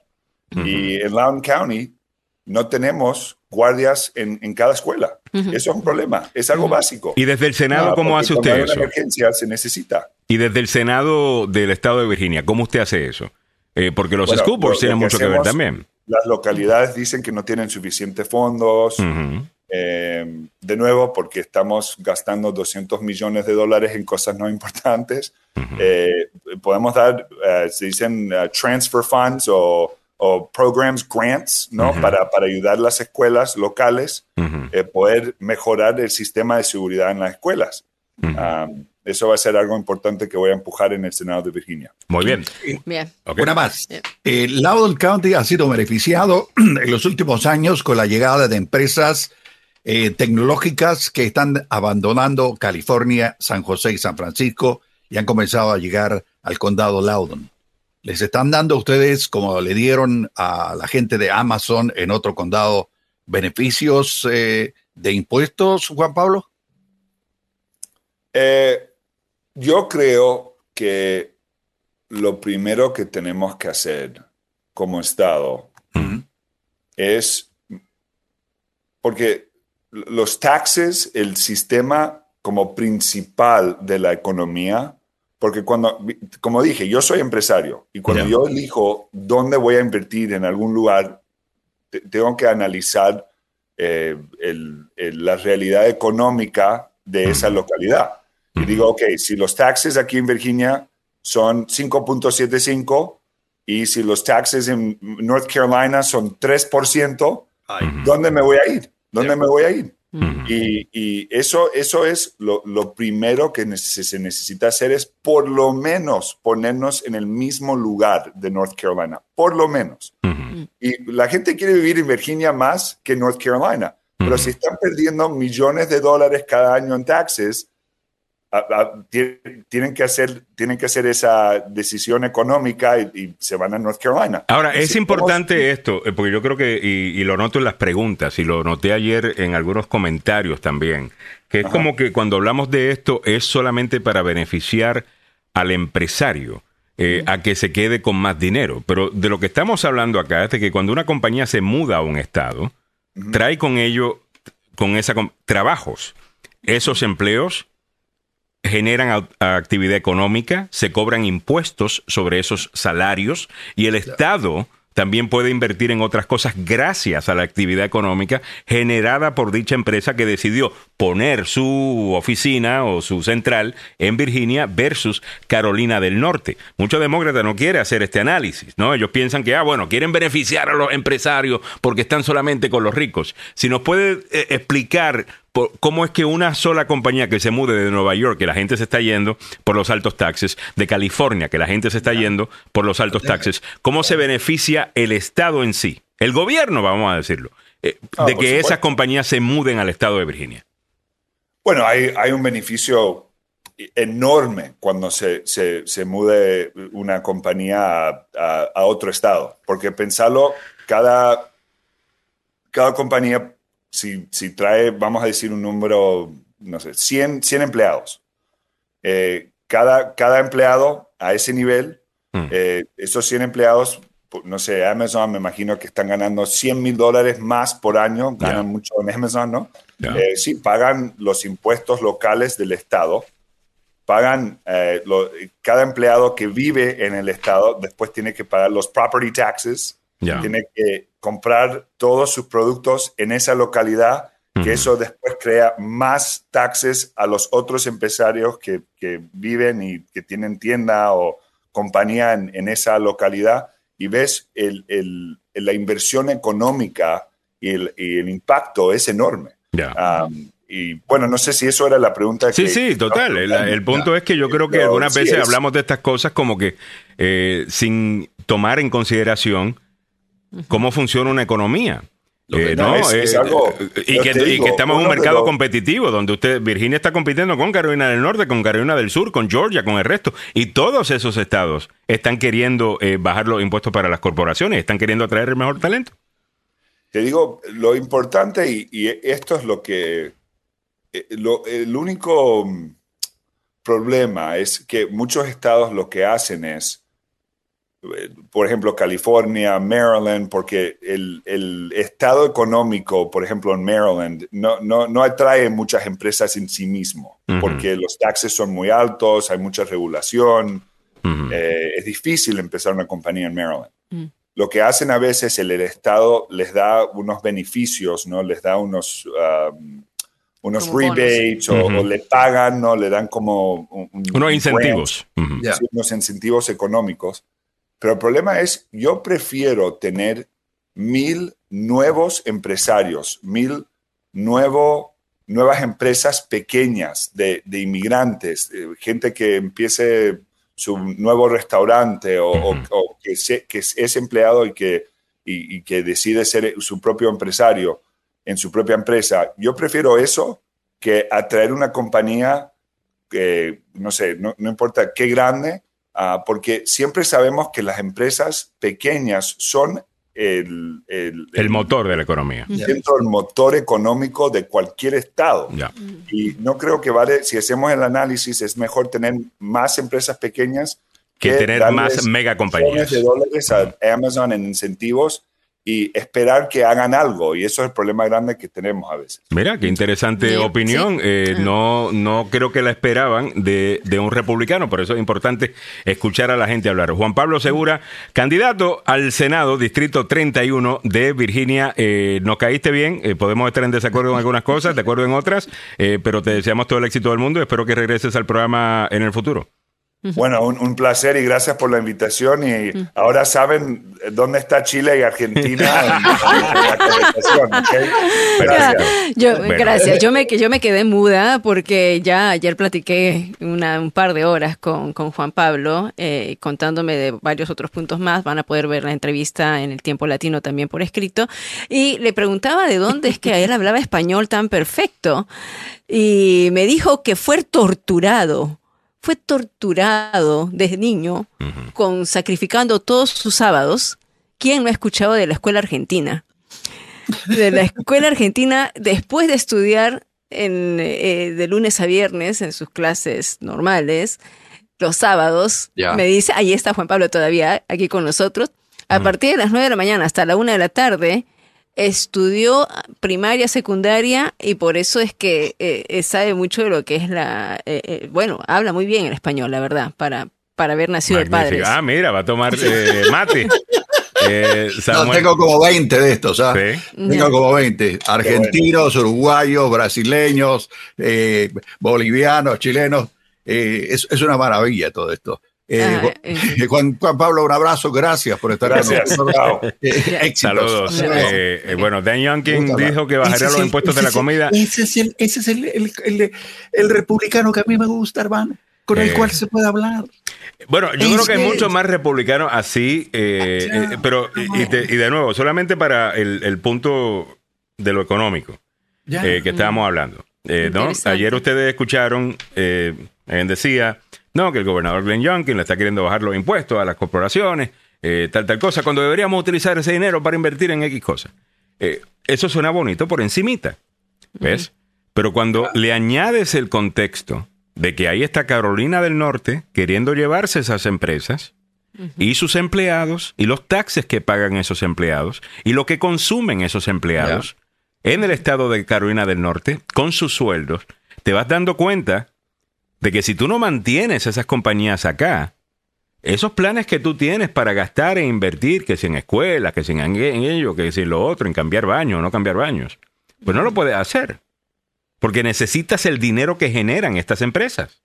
Ya. Y no solamente las empresas, sino también el dinero que se gastan, que con el que consumen los empleados de dicha empresa en ese estado. Hay unos ejemplos muy buenos actualmente. California, New Jersey, Nueva York, estados demócratas que le subieron, siguieron subiendo los, impu- in- lo- los impuestos y subiendo los impuestos y vamos, más programa para esto, más programa, más intervencionismo, tal cosa. Y eventualmente ese aparato se convierte en algo tan grande que mata la innovación. Y las compañías tienen que irse. Y como aquí tú no puedes mantener una compañía en tu estado, esa compañía tiene todo el derecho de mudarse a otro estado. Los gobernadores tienen que tomar eso en consideración. El discurso demócrata de que simplemente cóbrenle más a los que más tienen y lo invertimos, no toma en consideración la realidad económica de que estamos en un mercado competitivo, en donde otros estados pueden decirle a esas compañías, véngase para acá. Y cuando el, el político no te da ese contexto, está esperando que tú tomes una decisión basada en información errónea. Y ahora, cuando hablo de los demócratas, hablo de algunos demócratas. No estoy hablando de Joe Biden. Joe Biden entiende esto perfectamente bien. Un Barack Obama entiende esto perfectamente bien. Barack Obama quería bajarle los impuestos a las corporaciones estadounidenses, porque de la misma manera que estaba compitiendo, que compite Virginia con Carolina del Norte, los Estados Unidos compite con Irlanda y con otros países del mundo que tienen unas tasas de intereses bajísimas eh, para, para corporaciones. Y O mano que- de obra barata como China. o mano de obra barata como China. Entonces, eh, esto, esto son realidades económicas. Ya. No tenemos que estar de acuerdo con ellas, ¿verdad? Yo no estoy de acuerdo con que el, eh, you know, tengo que ir a 70 millas por hora en la 270. Algunas veces, contra, tengo prisa, no hay nadie. Y sinceramente, quiero ir a 100. Pero solamente puedo ir hasta eso, si no me van a meter un ticket. Eso es una realidad, ¿ves? Con la que yo tengo que lidiar. Pero hay una ventaja que tiene Virginia A ver. y hay una ventaja que tiene Maryland en relación con Carolina del Norte o lo que sea. Están a eh, unas pocas millas de donde se toman decisiones corporativas a nivel nacional. Es estar cerca de Washington, D.C. Hay que decirlo. Y es una ventaja para Virginia y Maryland, como lo decía el candidato, es eh, eh, para estar cerca de, de- de- de toma de decisiones. Y les voy a dar un ejemplo, nada más. Eh, la- hay una compañía de origen alemán que se llama Volkswagen. mm, Sus eh, operaciones corporativas estaban en, no sé si en San Francisco o Los Ángeles, California. mm, Empacaron y se vinieron aquí a Virginia. mm. Ellos tienen una oficina aquí en el estado de Virginia. Y eso, eh, eso te da también una, una super ventaja de estar al lado de donde se toman decisiones que son decisiones a nivel nacional. Así que eh, ojalá que Ya, le vaya el bien. dinero viene del gobierno, mira. viene de eso, viene de las contribuciones. O sea, el gobierno, esto, eh, no sé, tenemos una idea de que el gobierno eh, tiene dinero, eh, que, qué sé yo, que crece en una finca de dinero ah, y que simplemente podemos ir a recoger más y gastarlo. No, Ya. es ne- hay que generar actividad económica. Uno de los trabajos primordiales de todos los gobernadores de la Unión, de los 50 y de los territorios, es tratar de traer a compañías a su estado. Porque vienen con empleos, vienen con actividad económica. Y con esa actividad económica, ellos cobran impuestos y con esos impuestos pueden invertir en las cosas que ellos quieren invertir. Así es que funciona esto. No puede ser simplemente, bueno, yo quiero programa para esto, programa para lo otro. ¿Y de dónde sacas la plata? Eh, si no terminas como Puerto Rico ha terminado. En bancarrota. Ya. ¿Me entiendes? Porque lo que hay es que gastar y no hay que generar. No, señores. Y cuando se nos, se nos acaba el dinero, le pedimos dinero acá a los Estados Unidos y nos gastamos ese dinero también.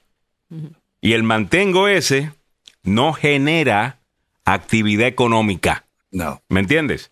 Así pero, que... pero, pero, pero la radiografía de, de- de Virginia es distinta. Con ocho años que tuvimos demócratas, gobernadores demócratas, la verdad, el, el gobierno quedó muy bien parado, con un superávit de dos mil millones de dólares. Lo dejó el último gobernador, Ralph Norton. O sea, cuando Glenn Youngkin recibe el Estado, lo recibe en unas condiciones muy saludables. Nadie le quita eso. Y no, entonces, y lo recibe en condiciones bien saludables y lo que tienen que hacer es simplemente invertir, mm, invertir más. A mí me, me faltó la, la pregunta, se la hice el día de ayer. eh, ¿Cómo es que mejorarían las escuelas? O sea, porque las escuelas eh, necesitan programas. Específicamente, él hablaba de que las escuelas tienen que ir en base a la competencia. ¿no? Porque vimos el caso en Thomas Jefferson, que es una escuela élite, una escuela donde entras por mérito. a- a- ah, los demócratas a están en contra del mérito. Yo no sé de qué... claro. de- los demócratas no creen en eso. Los demócratas están en contra del mérito porque dicen no hay espacios para que puedan ingresar a estas escuelas. Y, y yo estoy, yo también creo que eso tiene que ser. Uno tiene que entrar por mérito, pero ¿qué herramienta le estás dando al inmigrante, al estudiante de minorías, donde los dos padres tienen que trabajar, donde no hay alguien que los asesore, los asesore, donde no tienen al papá y mamá que les pueden pagar un tutor a veces para que estudien las matemáticas y se pongan en el nivel alto, donde el COVID rezagó a a los jóvenes los rezagó a tal punto de que jóvenes de octavo, de octavo grado leen como de segundo o tercer grado, pero tienes a la gente que sí, a papá y mamá, que pueden pagar un tutor, que pueden estar atrás del del chico, pueden pagar una escuela privada. ¿Y, y qué haces con estos jóvenes? O sea, Entonces, él solamente decía si se paga una escuela privada y solamente si se paga tutor, ¿los niños pueden hacer bien? Porque los No niños... siempre, no, no, porque mira, eso es no, algo, pero tú eso tienes es que poner de un este lugar contexto. rico que es No, los tú- Estados Unidos, en donde tenemos tutor y tenemos especialistas para cada cosa. Pero en el pasado lo que había era eh, eh, padres y madres dedicándose a la educación de sus hijos. Sí, Eh, pero no cuando vives... no ¿Eso es responsabilidad del gobierno o, del, o- o de la familia? el gobierno tiene que ayudar y tiene que poner eh, recursos estratégicos. Cuando, y te lo hablo porque yo vivo en Virginia, toda mi vida he vivido en Virginia, el condado de Fairfax, uno de los más ricos, uno de donde tiene el sistema escolar más, más grande. Cuando hubo un cubano como superintendente, el señor Daniel Domenech, se crearon programas que eran para ayudar a las minorías, preparar a las minorías para que puedan ingresar a estas escuelas por mérito. ¿Por qué para las minorías? Porque en las minorías, en- te hablo el caso específico de mi hija. El caso específico de mi hija, nacida aquí en Estados Unidos, pero su lenguaje no era tan amplio porque yo, mi lenguaje original no es inglés, es español. Entonces tienes padres que no tienen recursos. Hay padres que vienen acá por más que se quieren, quieren, quieren eh, sobresalir, quieren trabajar, pues no se han criado acá, no saben el sistema, no pueden ayudar a los hijos como deberían ser, como es un nativo. Entonces estaban esos programas que cuando subieron los republicanos cortaron. Cortaron esos programas, entonces te dejan ¿Lo las invirtieron en otra cosa o simplemente los, Los- cortaron porque no querían que la gente eh, eh, No, eh, los, los cortan porque los cortan porque tuvimos un gobernador, que lo entendí. Tuvimos un gobernador que dijo no al impuesto, quitó el impuesto al, al- al auto. Fue un fracaso. Entonces con eso fue, Dos- ok. Ahora, una pregunta, años. cuando, porque los temas no tienen que estar necesariamente conectados directamente con la educación para mejorar el, el sistema de educación. ¿A qué me refiero? Cuando el republicano te está hablando de crear más empresarios, eh, pequeños. ¿Sabes lo que tienen los empresarios pequeños que pueden hacer? Pueden dedicarle más tiempo a sus familias. Estas familias de- donde el hombre y la mujer están juntos trabajando, el, el- el matrimonio en sí, están trabajando en su propia empresa, tienen mucho más tiempo para estar con sus hijos, están mucho más involucrados en la vida de, de- de sus hijos. Y de eso no hablamos. ¿Me entiendes? Eso también ayudaría, ¿no? Mejor eh, actividad económica permite que también puedas tú pagarle un tutor eh, a, a- a tu hijo. O sea, yo no me como el cuento eh, este de que Es para que algo junto. para que algo funcione tiene que venir del, de- del- Eh, del gobierno. eh, eh, tiene- se tiene que trabajar en conjunto, Alejandro, de manera integral. ya. O sea, de todas maneras, creo que se tienen que dar las herramientas necesarias a, a los padres y los padres se tienen que involucrar a todo ello, pero se tiene que trabajar en conjunto, pero no quitar programas, que estos eran programas buenísimos. Eran programas buenísimos para, para inmigrantes precisamente y para que pudieran subir la cuota de inmigrantes dentro de estas escuelas. Yo creo que si ¿no? hablas con Glenn Youngkin te diría que eh, peor fue cerrarle las escuelas a todos los estudiantes por dos años debido a COVID, en vez de Claro. permitirlos que fueran. Que, que- que Eh, quizás eso tiene mucho más que ver con el, Mm. po- el bajo rendimiento académico. Es más, eso está comprobado ya. Eh, ni siquiera Ale, es una Ale. opinión, está comprobado que el haber cerrado las escuelas eh, por COVID de- eh, causaron daños en la actividad escolar o- Académica. o, académica Ya. o en el rendimiento académico, debo decir, eh, de los estudiantes. Esa parte la vamos a olvidar. No, yo creo que para otra pandemia, si se viene otra pandemia, un COVID 2030 o un COVID 2025, ya sabemos lo que tenemos que hacer, pero hay que mirar el contexto. Estábamos en una situación, todo es contexto, Ale. En el 2020 la situación era catastrófica, veíamos morir a gente, veíamos gente sola en los hospitales. Perdóname, contexto No es todo, había- tienes razón. Y no habían otros había- estados haciéndolo de otra manera en donde No no, había- estaban reportando más muertes que en Ah, Virginia. Claro, en otros estados que son más abiertos. no, en la Florida, razón que en Virginia cerraron las escuelas no es porque es lo que los padres querían. No es porque lo que los niños querían. Bueno, yo no sí es porque lo, no es porque yo- lo que los expertos de salud querían. Era lo que los sindicatos de maestros querían. No, no. sí, sí, sí, en- sí, sí, sí, sí, sí, sí, igualito, mira, los que, sindicatos, igualito que en Chicago, igualito los que en sindicatos Los no tienen fuerza. Que No, no, tiene, pero sí, señor. Vea, Ahora, Mili, nos sindicatos- vamos a inventar nuestros propios hechos. O sea, en sindicatos Chicago no en sucedió, sur- en Los Ángeles no sucedió, en Nueva York la no sucedió. en, la fuerza en Chicago de los sindicatos es poderosa, pero los sindicatos acá en Virginia, de los estados del sur, los sindicatos no tienen poder. Aquí no claramente, sí, aquí no tienen- no claramente, tienen un poder. Y, y podemos buscar todos los reportes de noticias de la era, claramente le estaban pidiendo a las juntas escolares de que no abrieran porque tenían miedo que a los maestros tal cosa, y el argumento era, ay, a ustedes no le importa la vida de los maestros. Y se estaba diciendo, óyeme, abre las escuelas para los niños y que sea el maestro el que enseñe vía Skype. En vez de que el niño tenga que reportarse por Skype, abran la escuela a gente que está saludable, ¿ok? Y que el maestro desde su casa enseñe. Eso se intentó hacer y no lo querían hacer porque decir eso era tú el equivalente a querer matar maestros.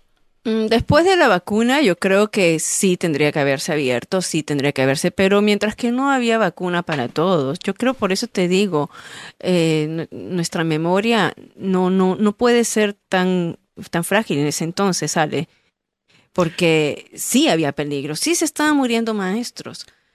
Sí se Mili, sabía también que los niños, la sabían que los niños no eran afectados. La exageración traía- con COVID. ¿Ok? traía. Que se vio. Y yo entiendo que no sabemos al principio. Después nueva data empezó a salir. Y en el Claro. momento que uno la reportaba, te tildaban de ser anti-COVID, de ser anti-ciencia, de ser anti esto, porque alguien se agarró de la data que tuvo el primer mes de COVID y dijo, ya yo sé todo lo que tengo que saber eh, Mm. sobre, sobre COVID. Doris Balcazar me dice, como padres no queríamos arriesgar la vida de nuestros hijos, no sabíamos a qué nos enfrentábamos. Eh, y yo creo que esos padres debieron haber mantenido a sus hijos en la, en la casa. ¿Ok? Lo que se estaba argumentando, lo que se estaba argumentando es que existiera una opción de quienes quisieran hacer lo que fueran y los que no, que no fueran. Y nos dijeron, no, no, no, no, no. Aquí es un one size fits all. Y la razón que Glenn Youngkin, y aquí viene el punto que comprueba toda mi teoría, la única razón que, como bien lo dijo Millie, el gobernador demócrata anterior a Glenn Youngkin le dejó una excelente economía al estado de Virginia, corrió muy bien el estado y definitivamente que su candidato debió haber ganado, pero perdió. ¿Por qué perdió y por qué ganó Glenn Youngkin? Un solo tema. El querer reabrir las escuelas. Las escuelas. La mayor parte de la gente de Virginia estaba de acuerdo con reabrir las escuelas. Y hay gente que simplemente no va a dar su brazo a torcer, no importa lo que la data diga eh, sobre esto, cuando la realidad del caso es que no podemos hablar de que la educación está mala y que los niños están rindiendo mal e ignorar que le cerramos las escuelas por dos años eh, eh, eh, en el estado de, de- de Virginia. Ah, ahí estamos. Otra vez, yo Eh, creo que aprendemos de las lecciones y que tengamos conciencia de que si viene otra pandemia, porque va a venir, amigos, o sea, va a venir otra pandemia, aprendamos de los errores, ¿no? Y ya vamos a saber más o menos cómo ah, tomarlos y cómo, pre- cómo, cómo poder actuar. Pero a lo que nos estábamos enfrentando era algo súper desconocido. Y, y- Ahora, el trabajo que hay que hacer, Emily, perdón la interrupción, es olvidarnos de eh, la pandemia por ahora y recuperar el tiempo perdido. es difícil. Básicamente. Es- es- es- es- Eh, es- eh, el, el, abogado Julio Alemán eh, puso un comentario y dice, también importa que las familias tengan prioridades adecuadas. Hay familias que nuestras que gastan anualmente un montón de dinero para ir a visitar su país una o dos semanas y se gastan una porrada, pero los hijos van mal en la escuela. Hay padres asiáticos que deciden mejor no viajar y se gastan ese dinero en tutores o programas como Kumon para que sus hijos avancen en el rendimiento académico. Ujú. El comentario de, de Muy bien. Yo creo que tiene ya, eh, hay hay un buen punto ahí. Déjame leer algunos, eh, eh, eh, déjame leer algunos demócratas que están proyectando su posición política sobre la mía. Nelson Flores, Alejandro, este republicano está desubicado porque la educación tiene que tener escuelas completamente que tenga todo seguro y buena educación. Mira el caso eh, que Bukele está haciendo en El Salvador, digno de admirar. Eh, no, no, no entendí la comparación con El Salvador, déjame saber. Eh, me dice George, Mr. Don, señor Alex, yo perdí cinco grandes amigos por COVID y en mi caso yo que, que tú los chicos regresaran a la escuela lo más pronto posible.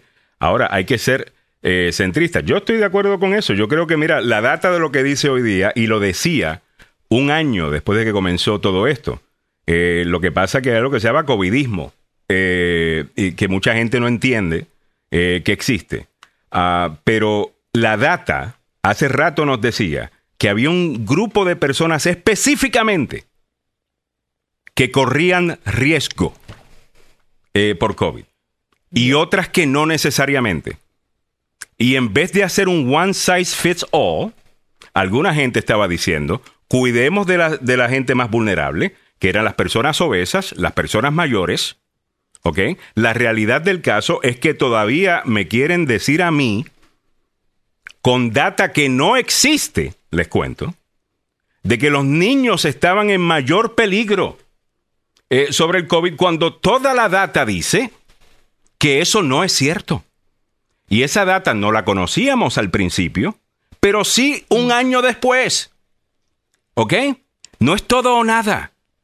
¿Ok? No hablemos en absolutos. Vámonos con los datos mientras los íbamos conociendo. O podemos simplemente cerrarnos en nuestra posición, no aceptar nada de la nueva data. Mire, yo participé en todos los cierres, en recomendar los cierres, en recomendar la máscara, le sigo recomendando a la gente que se vacune, yo me vacuné, yo participé de todo eso, de la misma manera que iba constantemente dándole seguimiento a la ciencia mientras iba cambiando sobre el tema de COVID. No me quedé con un conocimiento y después de que el COVID se convirtió en, si eres demócrata, COVID, Ahí- COVID, COVID, y si eres republicano, el COVID no existe. Sí, ahí la, ahí Ahí fue que se perdieron, escuchen esto, escúchenme, los demócratas y los republicanos, que decidieron hacer del COVID un issue político. Sí, eso fue el problema. Y por esa razón es que para algunas personas, cuando yo digo, hay muchas cosas que hicimos mal con el COVID, ah, debe ser que Alejandro es republicano. No, no, no, lo que pasa es que como usted tiene la gorrita de demócrata puesta todo el tiempo, y a menos de que COVID sea el centro de mi miedo, entonces no, no, no, no puedo, tengo que ser republicano, si, si, no, si no creo eso. Y yo creo que eso es un problema. Eh, es- y es- eso es, es- ser centrista. Eh, ¿Me entiendes? ¿Te recuerdas lados. cómo nos criticaban? ¿Te, te recuerdas, Alejandro? Cómo a mí me criticaron muchísimo y yo recomendé todas las medidas, de todas, todas las medidas, ¿ah? Pero sabíamos que en lugares abiertos el COVID era menos propenso de propagarse en lugares abiertos usando tu mascarilla de protección, tu KN95. Yo usaba la KN95 y encima para tener la moda usaba Ya. mi, la de tela. Ya. Pero cuando empezamos a cubrir las marchas, y Mm. cada vez que yo cubría marchas, yo salía, era una serie de críticas que me daban por el hecho, yo decía, pero espérate, o sea, me están diciendo que los que más se contagian son los que están dentro de casa, los que están dentro de casa que traen el virus.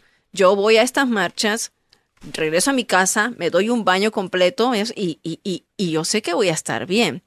Y gracias a Dios, a mí no me ha dado COVID en los tres últimos años, recién me dio hace poco, pero eh, eh, tampoco, o sea, uno tiene que ser objetivo, ¿no? En esa parte. Siempre conversábamos tú y yo, lo, lo conversábamos a- aparte, ¿qué, ten- ¿qué hubiera pasado si es que nosotros teníamos hijos pequeños? Si es que le hubiéramos puesto la vacuna. Y yo no se lo, y yo te Si es decía que- que yo no se lo hubiera puesto. Sí, sí, si Right. mi hijo era sano, no, Ya. si mi hijo era sano, si yo sabía que no corría riesgo, ¿no? Tal vez no le hubiera puesto la vacuna, tal vez hubiera esperado un poco más, si lo hubiera mandado a la escuela o no lo hubiera mandado a la escuela, era muy difícil para los padres, Ya. muy difícil para los padres. Pero de nuevo, mi- mira, mira cómo estamos, yo creo que, eh, yo creo que muchos estamos de acuerdo, eh, pero eh, estamos viendo esto desde el, desde el lente político y estamos proyectando posiciones en el otro lado que no están. Porque mira, me dice Zulma, pero, pero Alejandro, el miedo era en momento y nosotros teníamos nuestros padres en casa. Cada uno tenía el derecho de decidir en la salud de nuestra familia. Pero dice, pero Alejandro, como que yo estoy en desacuerdo con eso. Yo estoy totalmente de acuerdo con eso. Cada uno tiene el derecho de cómo proteger a su familia. Correcto. Pero aquí lo que estamos hablando era si el gobierno tenía que imponer un cierre a todas las escuelas o si había una manera más inteligente de hacer esto. Pero no, no, no, no se hizo porque vamos a ser sinceros. Había un montón de gente utilizando la crisis de COVID para promover una ideología que siempre han tenido, que es la del mantengo. Y mientras más cosas estén cerradas y más eh, empresas estén cerradas, más gente yo puedo tener recibiendo un cheque del gobierno Mm, y mira, acostumbrándose a recibir. Y por esa razón es que los socialistas eh, agarraron algo de fuerza en ese tiempo que hasta los más republicanos los republicanos estaban recibiendo su chequecito sin ningún problema, porque sabe que una vez empieza a recibir eh, eh, de la teta del gobierno es bien difícil eh, sacarte de eso. Y es lo que vimos en Chicago, es lo que vimos en Los Ángeles, y no, no son solamente los demócratas que hacen esto. Los republicanos lo hicieron con septiembre 11. Utilizaron la tragedia de septiembre 11 para meterse en Irak, que es algo que ellos querían hacer, y utilizaron esa tragedia para justificarla. Y los demo, algunos demócratas utilizaron COVID para justificar un montón de otras cosas que ellos hace rato querían hacer. Y esa es la manera que la política se juega eh, en, en- en este país y en cualquier país. Y eso es una realidad desde mi punto de vista, ¿no? Yo creo que nos chupó la cabra, como se dice, cuando nos metimos con la política. Porque si le hubiéramos hecho caso a la ciencia al principio, desde el principio, y si cuando empezó la pandemia hubiéramos actuado, ok, y no me gusta mucho decir la palabra hubiéramos porque ya pasó, pero en el supuesto, hubiéramos hecho lo que se nos dijo, que sí, en ese momento nos encerramos, nos encerramos, nos, nos encerramos y evitamos la proliferación del virus mientras que saliera la vacuna. O sea, si el 80% de nosotros nos hubiéramos permanecido encerrados totalmente, hubiéramos evitado este contagio así al principio, ¿no? Si, si hubiera sido de esa manera, como ¿Cómo políticamente. le fue a China? If that's Bueno, true, eh, China que estaba cerrando cada bloque donde alguien estaba, eh, eh, you know, que daba positivo para COVID y no pudieron controlarlo de, de Sí, esa pero mira, manera. a este punto, a este punto China se está muriendo porque dice hay un, un brote horrible de 164 mil personas. O sea, tiene 164 mil personas, eso no es nada. Nosotros tuvimos muertes diarias, diarias, de 4 mil personas al día. A este punto perdimos un millón doscientas mil personas a causa del virus. Cuando políticamente in- in- el, el gobierno se interpuso fue cuando habían 600 mascarillas KN95 para ser distribuidas a todas las casas, así como se distribuyeron los kits para sacar las, el, eh, así como se distribuyeron ahora kits. Habían 600 mascarillas que se iban a distribuir y Trump paró eso porque dijo, no, la gente se va a asustar, la gente va a creer que esta es una pandemia de verdad. Entonces, en eso tienes toda cuando- la razón. ya- ya. en ese, o sea, metí- se metieron con la política, nos fregamos. Ahí, como digo, ahí ya nos fregamos. ¿Se Entonces, el- desde tu punto de vista, el gobierno debe haber cerrado todo, que nos quedáramos en casa por todo eh, eh, este tiempo. Ya, yo no creo que los gobiernos No tienen todo ese, el tiempo, Yo no creo no que los gobiernos tienen ese poder. Yo no creo que ese tipo de gobierno existe, ni siquiera en, la, en el ADN estadounidense. eh, de cómo debe eh, funcionar un, gobierno. Creo que eso viene de, de un papá gobierno, eh, quizás Sí. latinoamericano, pero definitivamente Ya, que no de un gobierno estadounidense. Eh, No. eh, y, y no iba a funcionar. ¿Y qué vamos a hacer entonces en la próxima? O sea, la cuidar de las personas que merecen ser cuidadas. Sí, eso, eso Eh, tiene yo creo ser que eso sería eh, la mejor manera de, de- de hacerlo. Eh. Establecer eh, de que la, eh, ser políticamente correcto no debe ser prioridad, que la prioridad debe ser salvar vidas. Y si tienes que decir, mire, la data dice que los que están sobrepeso son los que mayor chance tienen de morir, decirlo sin que nadie te diga, ay, eso es gordofóbico. Ya, No, eso es una realidad. ya. Y si queremos lidiar con salvar vidas, tenemos que prior- eh, poner como prioridad salvar vidas. No ser políticamente correcto y, no, y que no se ofenda este grupo y este otro grupo y este otro grupo y aquel otro grupo. Ah, Conciencia. yo creo que sí, pero eso de que íbamos a cerrar a todo el mundo, yo no... eh, si la gente, quizás no morirán de COVID, pero iban a morir de otra cosa. Eh, yo no veo eso aquí. Eh, definitivamente que no. Y las, 8.53. pérdidas, y las pérdidas económicas que hubo por el aprovechamiento de sinvergüenzas, Ay, no, Para esta sacarle- semana reporté eso. ya, para sacarle ventaja a los fondos que habían disponibles de COVID, es una vergüenza, mano. Pero una vergüenza increíble. Eh, yo vi un reporte, no me acuerdo si era Wall Street Journal o del diario Washington Post o New York Times, Ujú. donde decía que lo que se robaron durante la pandemia, consiguiendo dinero para cubrir, entre Mm. comillas, personal que no estaba trabajando, empresas que estaban perdiendo dinero, etcétera, etcétera, etcétera. Un robo a mano armada, hermano. ¿Tú sabes cómo lo llaman a eso, Alejandro? Bueno, tú sabes que durante la pandemia hubo la gran, la gran recesión, la gran, eh, la gran renuncia, todo era la gran. Ahora le llaman el gran robo. ¿No? El gran robo, cómo se perdieron billones, miles de millones de dólares Increíble. En, lo del COVID. Hay un reportaje que hizo AP, que está muy bueno, eh, lo- los invito a que lo puedan leer, que él tuvo esta exclusiva. O sea, se sabían que había, había- habían pérdidas, pero en este caso fue un robo tan descarado que los estafadores usaron números de seguro social de personas fallecidas de presos federales para obtener cheques de desempleo. También los tramposos eh, recogieron esos beneficios en varios estados y, y solicitaban los préstamos federales que no fueron cotejados con una base de datos del Departamento de Tesoro que habría levantado ya banderas rojas diciendo, mira, mira, estos prestatarios están, no están dando la información correcta. Habían delincuentes, había una mafia que se apoderaron de dinero. Mm. También, también lo hicieron eh, con eh, pastores de iglesias desaparecidas en Texas, porque desaparecieron muchas iglesias. Ya, A desaparecieron, pero. Yo tengo un dato, Mili, y no sé si ese reporte de AP lo, lo confirma, pero Sí. que tanto como casi la mitad del dinero de COVID eventualmente fue estafado. Mira, Casi dice- mitad. Escucha, el análisis de, de la prensa asociada encuentra que aquí dice robaron más de 280 mil millones de dólares en fondos de ayuda para el COVID. Otros 123 mil millones se desperdiciaron y malgastaron. ¿Se acuerdan ustedes de los carros que se compraban Porsche los carros con, eh, con, con el dinero del, del alivio económico o del alivio para las empresas?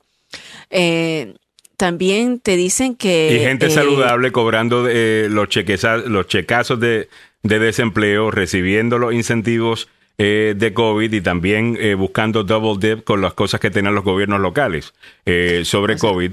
Eh, mientras podían, estaban saludables, jóvenes y, y- y pudieron haber estado trabajando. Eh, eso Ya. no se puede decir, ¿ves? Porque eso, pues, Eso no podemos se- cometerlo se- nuevamente. se- se ofende, no, no. Toda la gente que recibió un cheque lo, lo necesitaba. Eh, yo no creo que eso sea cierto. Eh, y, y yo creo que la data lo confirma. Eh, Y eso causó un montón de inflación y causó un montón de otras cosas con las que estamos lidiando. Eh, una vez uno se quita la necesidad de opinar basado en ideología y solamente te enfocas en la data que tienes al frente, número uno, vas a hacer muchos enemigos.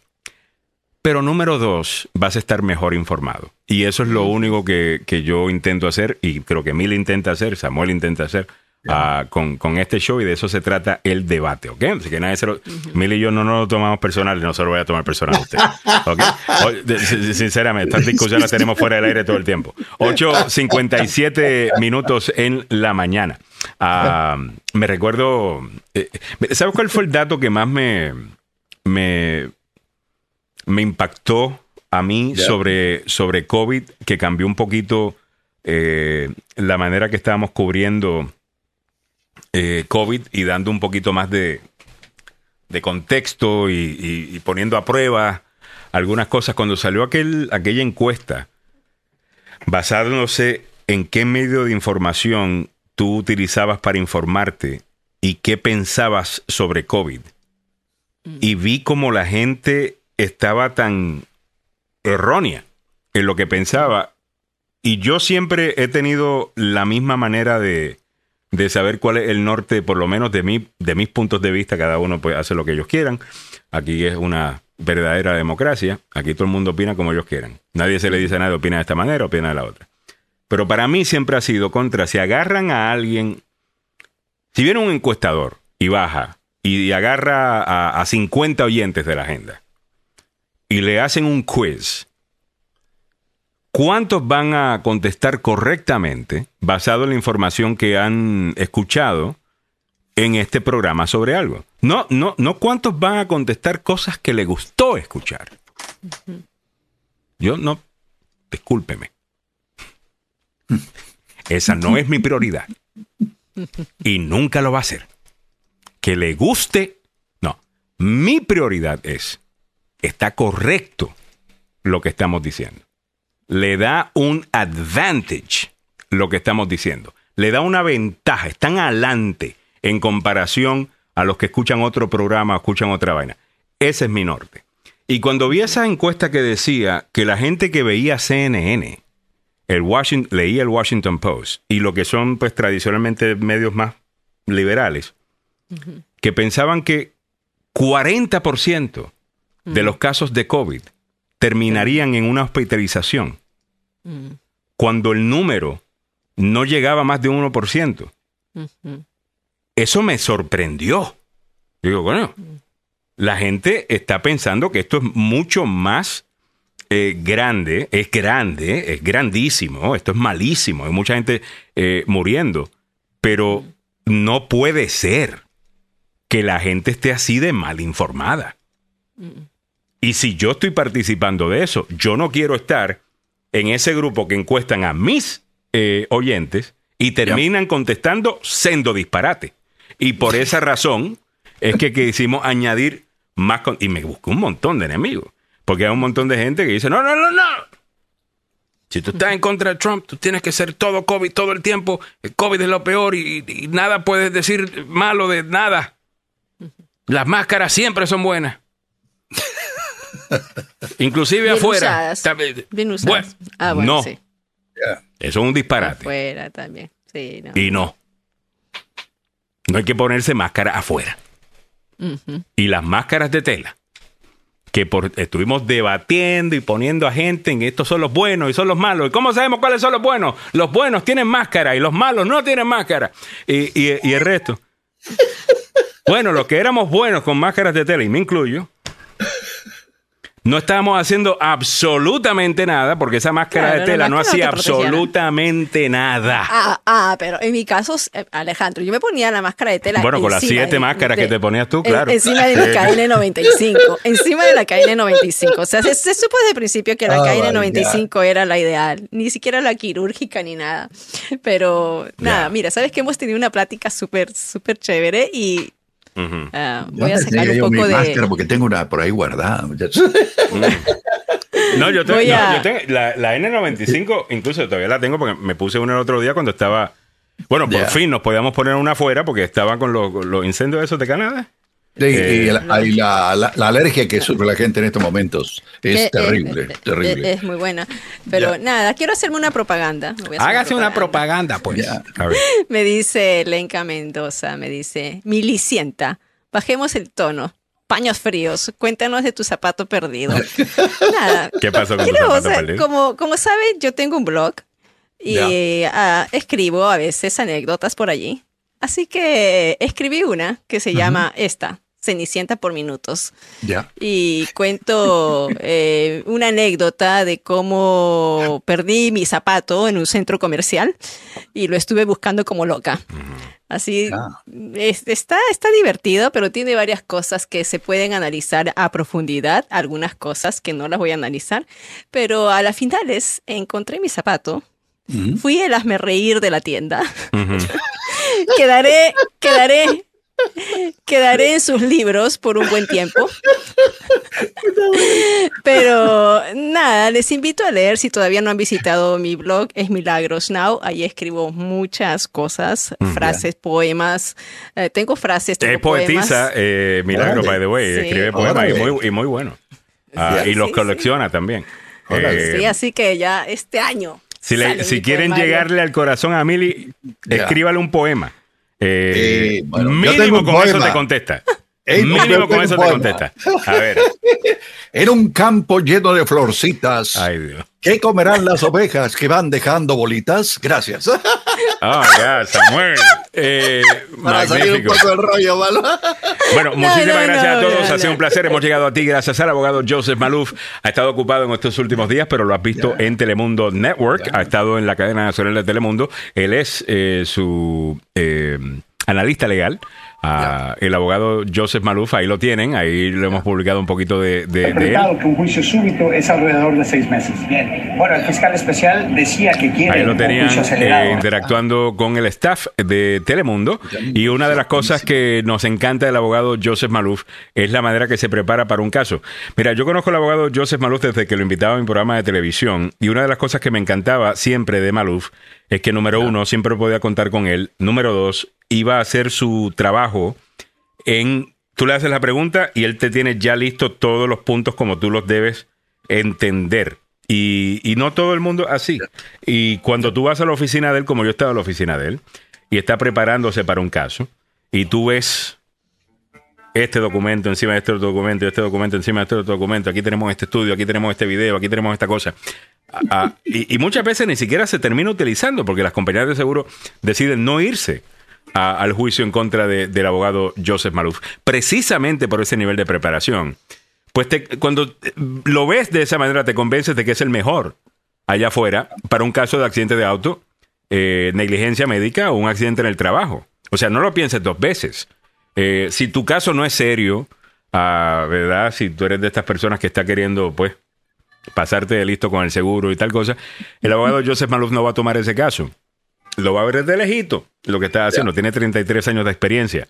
Ah, la credibilidad de él ante la corte es lo que más vale y por esa razón toma casos serios. Ah, llámelo a ver si su caso califica al siguiente número. 301-947-8998. 301-947-8998. El abogado Joseph Malou con licencia para trabajar en Washington, Maryland y Virginia y dos oficinas, una en Gatesburg y la otra en Fairfax. No se olvide el número telefónico 301-947-8998.